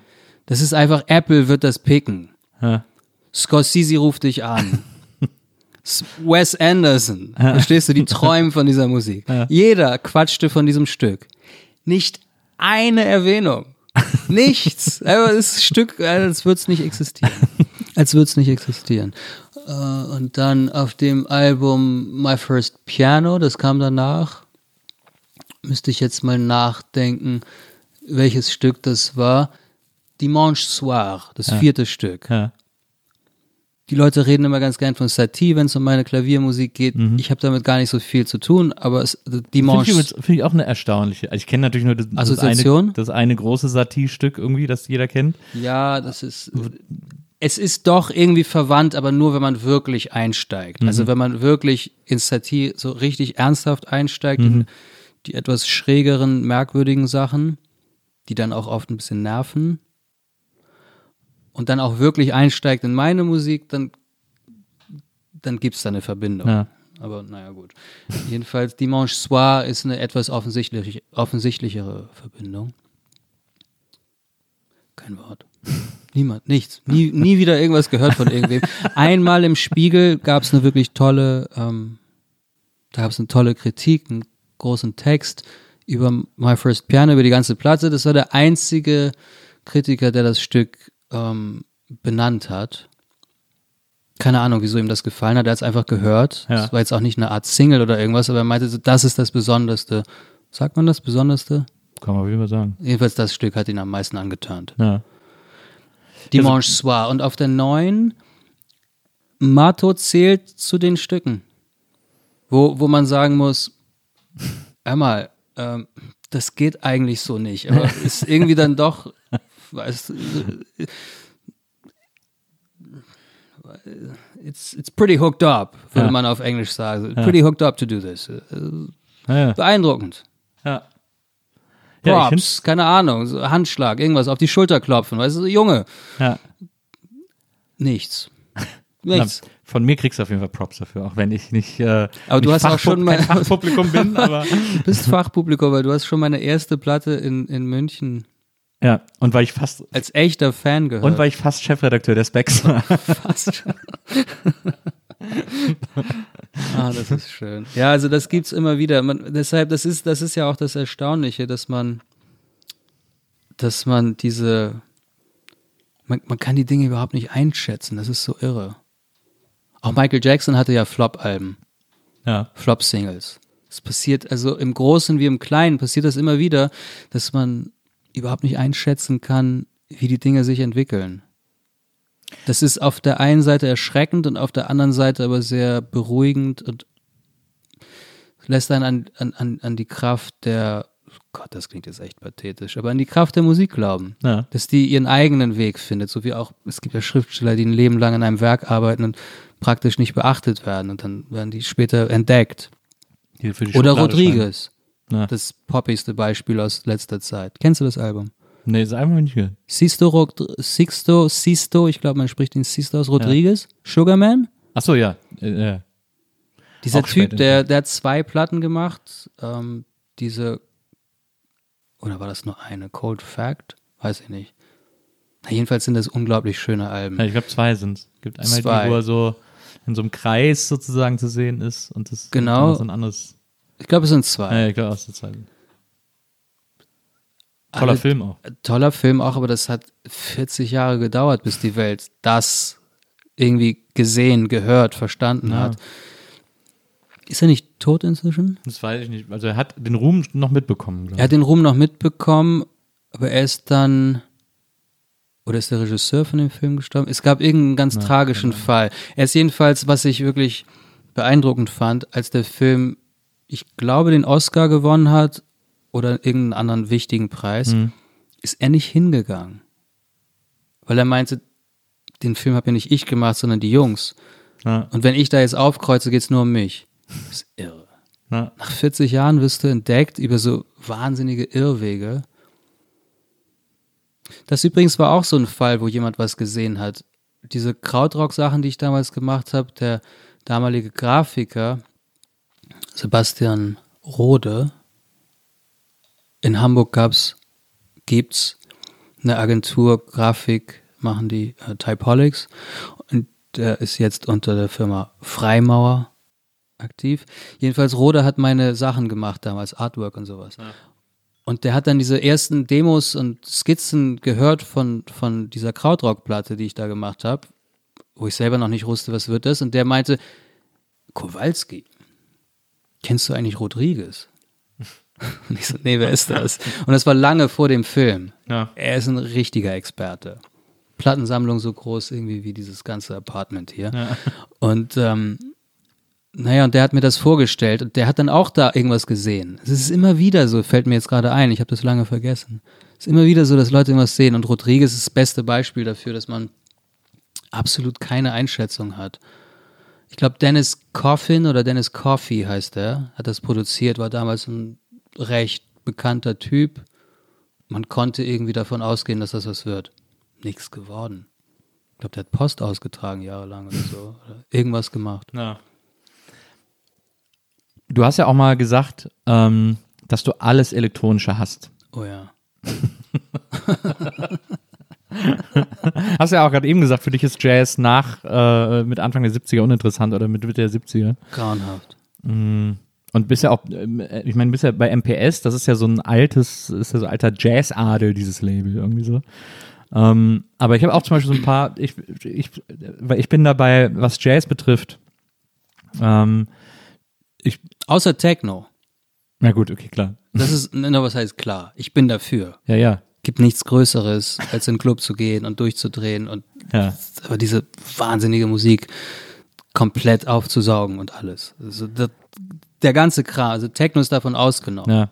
Aber es liegt, glaube ich, auch daran, dass die sozusagen der elektronische Aspekt von Techno so ein analoges Feel hat. Also, Könnte sein. Ich weiß nicht, ich habe das lange Zeit komplett vernachlässigt, Techno. Hm. Ich kann auch echt nicht sagen, dass ich was davon verstehe. ich höre es auch zu Hause nicht, aber so zum Ausgehen ist es halt. ich muss jetzt nicht hier zu Hause irgendwie die größten Techno-Tracks auflegen oder so. Nee, ich habe es auch in Hamburg zum Beispiel habe ich das überhaupt nicht beachtet, überhaupt nicht gehört, nicht gesehen, war überhaupt nicht Teil von dieser Sache. kam erst in Berlin irgendwann drauf. Das hatte dann auch immer was zu tun mit diesen Nächten und Alkohol, Substanzen, Durchdrehen, der ganze Kram. Hab sehr spät damit angefangen. Hab bis 25 nicht mal Alkohol getrunken. Ah, Ah, so eine. ah okay, naja, alles klar. nee, aber ich. Äh, Ja, aber meine ich, Jungs haben immer Bier gesoffen. Ja, Ein Kasten Bier ist nicht meine Vorstellung vom Leben. nee, meine Das war mir immer so ein bisschen zu vulgär. Das stimmt, ja, das mal. Kasten Das Bier, das war verstehen. irgendwie nicht meine Welt. Ja. Und dann kam ich nach Berlin und da, auch wieder Inga und Tommy im Tourbus, im Nightliner, wenn man auf zwei Etagen durch die Gegend fährt Ja. und unten gibt's eine Lounge und oben gibt's eine Lounge und Betten und der ganze Kram Ja. und der Kühlschrank ist voll mit Champagner. Ja. Und dann wird auf einmal Champagner getrunken. Das habe ich dann besser verstanden. Ja, Da werden dann so Drinks gemacht und so. ja. Und halt nicht ein Kasten Bier geköpft. Das habe ich dann besser verstanden und damit bin ich in die Unterwelt eingetaucht. Damit bin ich in die Unterwelt eingetaucht. Ja. Und dann gab's eine, dann gab's eine Schauspielerin, Maria Kwiatkowski, wahnsinnig talentierte Schauspielerin von der Volksbühne. Das war auch so um 2009, 10 herum, kurz nach, um diese Krautrockplatte herum war gerade in Berlin angekommen, hatte mich so ein bisschen eingelebt seit zwei, drei Jahren. Sie war eine große Muse von Frank Kastorf an der Volksbühne. Also das war wirklich krass, was die gemacht hat. Die hat mich in der Muschi-Bar auf der Torstraße, in der Muschi-Obermeier-Bar, ja. Hatte sie so einen Pelz an und darunter nichts. Erstmal okay. Also, die hatte irgendwie so einen Pelzmantel an und hat oben auf dem Tresen getanzt, auf der Bar, hatte drunter nicht so richtig was an, war total angezündet, hat mich gesehen. Ich hatte wirklich einen Sitzen, aber ich hatte mit Rauschgift nicht wirklich viel zu tun gehabt bis dahin. Wusste, dass es das gibt und ich habe es auch irgendwie mitbekommen, aber ich war nie Teil davon. Ja. Und wenn man nicht drin steckt, dann kriegt man es auch nicht richtig mit. Das ist so eine Parallelwelt. Und die hat mich gesehen und es war wie, als, als wenn ein Vampir so einen ungeküssten Hals sieht. Ja. Das war, ähm, ich weiß nicht mehr, wie sie es gemacht hat, aber es ging dann alles sehr schnell. Und dann war ich auch echt in der Unterwelt angekommen. sie ist dann einige Zeit später auf sehr tragische Weise ums Leben gekommen. Aber auch so eine Figur. ja. Auch so eine Figur. Angezündet. Die hat mich total angezündet. Das war auch alles so gefährlich und so scharf und alles und so. Ja. Zu der Zeit habe ich auch Serge Gainsbourg kennengelernt. Ja. Kannte ich vorher auch nie so richtig. Und irgendwie dachte ich, ja, so will ich auch leben. So muss man das irgendwie machen. Ich finde bei äh, äh, Serge Gainsbourg und äh, Jane Birkin ähm, finde ich so krass, dass es kein Foto von den beiden gibt, auf dem man nicht selber gerne einer von den beiden wäre. Das ist wirklich eine schöne Beobachtung. eine Hast du so- absolut recht. Unverschämt fotogenes Pärchen. Ah, das ist der absolute Hammer. Kann ich mich nicht dran satt sehen an Fotos von den beiden. Was ist mit Sachs und Bardot? Finde ich, hat bei weitem nicht. Stimmt. Hat nicht das Gefährliche, hat Ja. nicht das, hat nicht die Unterwelt, Ja. hat nicht diesen ganzen, ja, das stimmt. Ich habe damals, das war auch um diese Zeit herum, als die Krautrock-Sache vorbei war und ich anfing mit dem nächsten Album Kill Your Babies mit diesen Klaviersachen und ein bisschen Pfeifen und ein bisschen Akkordeon und so diese ganz komische Musik, die nicht mehr strukturiert ist. Da habe ich den Serge Gainsbourg Film gesehen Naja. Da kam irgendwie so eine Art Biopic oder wie das heißt raus. Mhm. Da gibt es eine Szene, da wird er eingeladen. Also er ist so ein bisschen so ein upcoming Typ in Ja. Paris. Ja. Man weiß so ein bisschen, okay, der Typ ist irgendwie hip, mit dem ist irgendwas los, es geht so langsam los gerade. Und dann wird er eingeladen bei Juliette Gréco, die damals schon ein Megastar war, also wirklich ein Überstar. Wird er eingeladen zu einer Art Audienz zu ihr ins Apartment und sie will ihn kennenlernen. Sie will wissen, wer ist eigentlich dieser Gainsbourg, von dem jetzt alle quatschen. Ja. Vielleicht kann der was für mich schreiben. Und der wird dann da in diese Wohnung gelassen. Das ist so eine herrschaftliche Pariser Wohnung mit hohen Decken, Ja. samtfarbenen, bordeauxfarbenen, können schweren Vorhängen Ja. und diese ganzen Sachen. Ja. Kerzen, dunkel. Alles irgendwie so Puff, Bordeaux, Ja. rot. Und er kommt da rein, wird vom Butler hereingebeten. Der Butler zieht sich zurück. Er geht irgendwie in diesen Salon und da steht ein Flügel und da stehen natürlich auch irgendwelche anderen Sachen, 35 Sofas wahrscheinlich. Und guckt sich so um und denkt, okay, was ist denn jetzt? Und dann sieht man in der nächsten Einstellung, wie Brigitte Bardot um die Ecke schaut, Ja. durch den Türspalt und einfach nur wissen will, wie verhält sie, sie lauert ihm auf, wie so ein Reptil, wie so eine, wie so, wie so eine Löwin, wie so ein, wie so ein Raubtier. Ja. Und es ist so gefährlich, weil du weißt, er ist schon mit Jane Birkin zusammen. Er muss wirklich noch kämpfen, aber er ist schon wer. Sie ist gleichzeitig ein Superstar, lebt in diesem ganzen Prunk und trotzdem will sie wie ein Vampir auch diesen, diesen jungen Kerl. Sie will wissen, von dem quatschen die da alle. Ich will das auch haben. Es ist so viel Gier, es ist so viel Vampirismus. Ja. Und dabei so viel Liebe, weil er macht's ja irgendwie alles aus, aus, aus Liebe zur Musik. Ich meine, er hat die wirklich geliebt, die Musik. Ja. Und Juliette Gréco, kann man sagen, hat sich auch für Musik interessiert. Und dann dachte ich, in diese eine Szene ist mir nie aus dem Kopf gegangen. Ich dachte, ich bin aus dem Kino gegangen und dachte, okay, so will ich auch leben. Das genau das will ich auch. Ja. Und es war genau diese Zeit, ich hatte eine lange Beziehung hinter mir, es fing was Neues an, alles war, alles war irgendwie möglich und alles war so ganz offen. Ja. Und ich dachte, so will ich das auch, gefährlich. Ich will, dass es so, ich will, ich will auch diesen Vampirismus. Ich will aussaugen und ausgesaugt werden. Irre gut. Man muss sagen, es hat auf eine Art seinen Widerhall gefunden. Und äh, hast du das immer noch? So leben zu wollen? Ja. Absolut. Ich bin jeden Tag damit beschäftigt, ähm, abzuwenden, ein saturiertes, bürgerliches, sortiertes Leben. Aber das musst du aktiv abwenden, das da rein Ja, weil ich meine, ich habe sehr viel Glück mit vielen Dingen und ähm, ich diese Sachen, ich, ich meine, ich verdiene Geld damit, manchmal auch ein bisschen mehr, Hm. oft sehr wenig, oft auch sehr viel. Ähm, und, und man ist dann sehr schnell dazu, ähm, man kommt sehr schnell in diese Versuchung, so ein wohl saturiertes, zufriedenes Leben sich zurechtzulegen. Hm. Äh, ich habe immer so Anfälle, wo ich denke, ich müsste jetzt mal anfangen, zum Beispiel, ich müsste jetzt mal anfangen, meinen Tag zu strukturieren. So eine Art Stundenplan. Ja.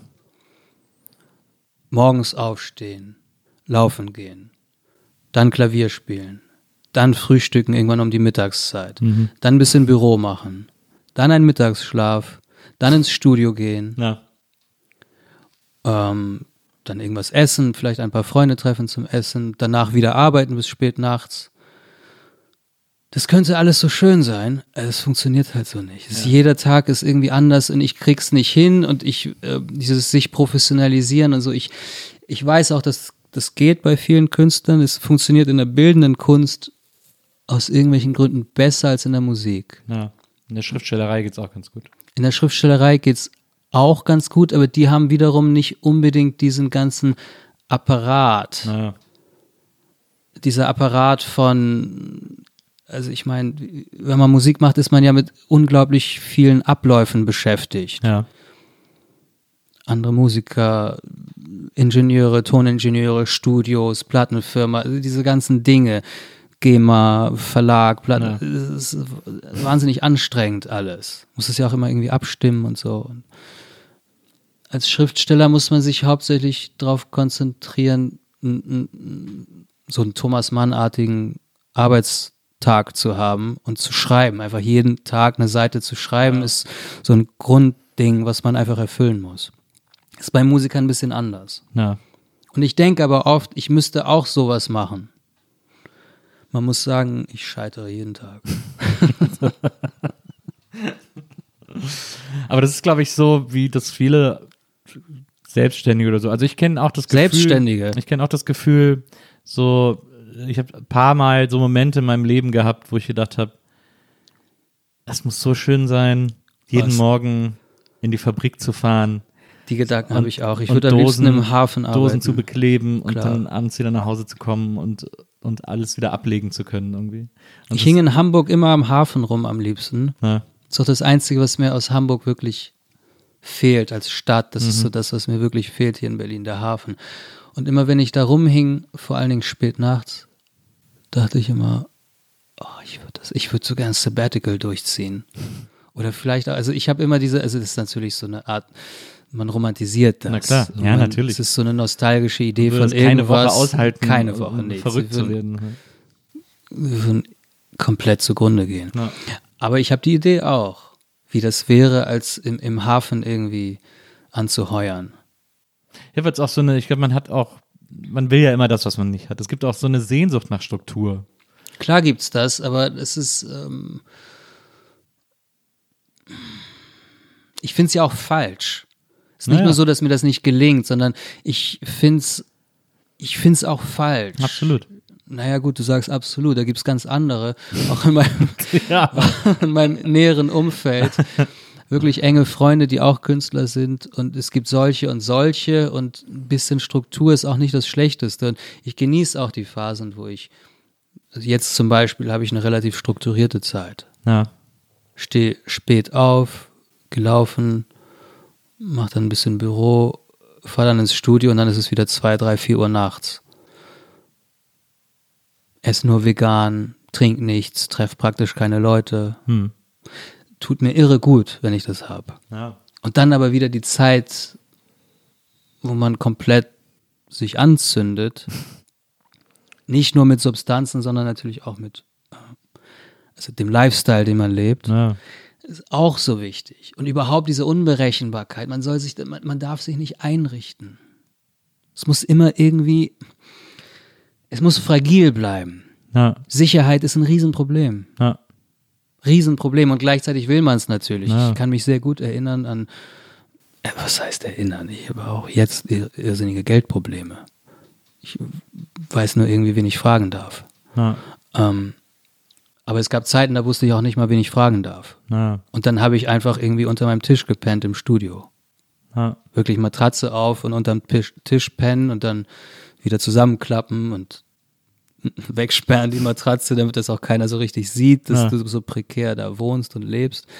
Das gab's alles. Das war kurz vor dieser Kill Your Babies Zeit. Ja. Zwischen der Krautrockplatte und Kill Your Babies. Hatte ich ein halbes Jahr, da waren die Dinge echt finster. Also, man will das ja auch.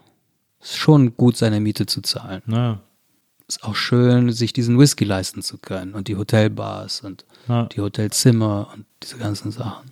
Zurückkommen von der Tournee und nicht nach Hause wollen und dann stattdessen, weil man die große Depression fürchtet, nach einem Konzert, nach einer Konzertreise, habe ich immer das Problem, ah, die meisten Musiker wollen immer zurück. Die meisten Musiker wollen immer zurück.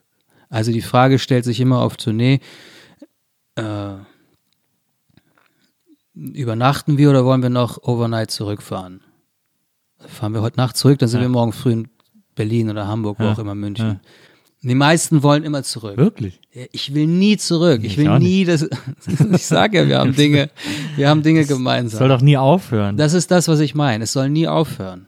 Und dann, wenn man zurückkommt, dann habe ich eine ganze Weile, eigentlich mache ich es immer noch so, mehr oder weniger. Ähm, man kommt zurück in die Stadt und ich will auf keinen Fall zurück nach Hause. Kein Fall die Depression, den Kühlschrank zu öffnen und sich Gedanken machen darüber, was da jetzt drin ist oder nicht drin ist und wie das auch sein könnte, dass da wieder was drin sein wird und so weiter.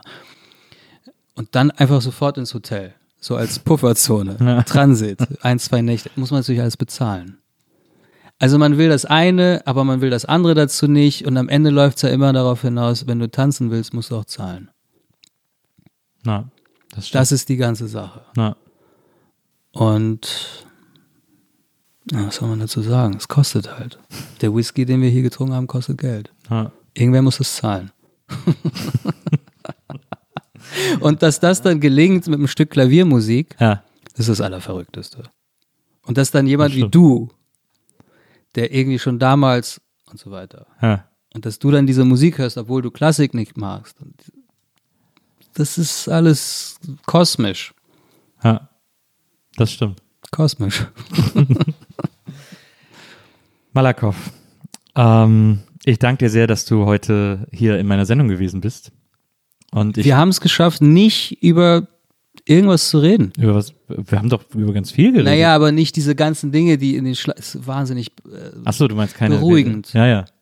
nicht Ja, das das, ist ja- C-Wort, nicht das CDU T, oder was? T, B-Wort, Ja, das ich nicht finde diese ganzen Sachen. Wir haben nichts. das ist ja auch uninteressant. Das ist ja alles ist nur es auch. Ich habe aber befürchtet, dass vielleicht irgendwie die Frage aufkommt: Was ist mit dir als Amerikaner? Wie empfindest du das? Also, komm, lass uns, lass Ich uns nicht das- jetzt ich, damit anfangen. Nee, auch geil. Ich finde das jetzt, das jetzt ist doch eigentlich das Alleruninteressanteste. Das ist allerdings wirklich wahr.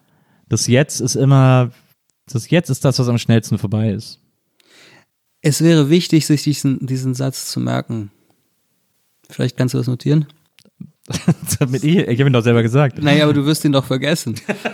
Oder hast du dir schon oft gesagt? Nee, habe ich noch nie gesagt. Dann merk dir das bitte. Das ist Ja. ein sehr guter Satz. Mache ich. Es ist erstklassig. Es ist absolut wahr. Ja. Ich würde mir sehr, sehr wünschen, dass du irgendwann mal wiederkommst und wir dann. Je, jeder, du musst nur da irgendwie, du musst nur sagen, Hallöchen. Okay. dann, wenn ich also, Dann sag ich, ich komme vorbei. okay, sehr gut. Wenn ich Hallöchen sage, dann, äh, dann führen wir das fort. Und ich finde, wir sollten auch mal, ähm, äh, wenn jetzt auch irgendwann mal wieder Kneipen aufhaben und Hotelbars vor allem äh, und die Mikros hier nicht an sind, mal zusammen in eine Hotelbar gehen. Bitte. In die Victoria Bar Na, so, und dann, dann müssen wir auch noch ins Kumpelnest. und anzünden. Uns. Vielen Dank, dass du da gewesen bist. Danke. Und äh, bis ganz bald. Und äh, liebe Zuhörerinnen, liebe Zuhörer, bis zum nächsten Mal hier bei der Nils Bokelberg Erfahrung. Macht's gut. Tschüss. Die Nils Bokelberg Erfahrung. Von und mit Nils Bokelberg. Eine Produktion von Pool Artists. Team Wenzel Burmeier, Lisa Hertwig, Maria Lorenz Bokeberg, Frieda Morische und natürlich Nils Bokeberg. Nils Bokeberg.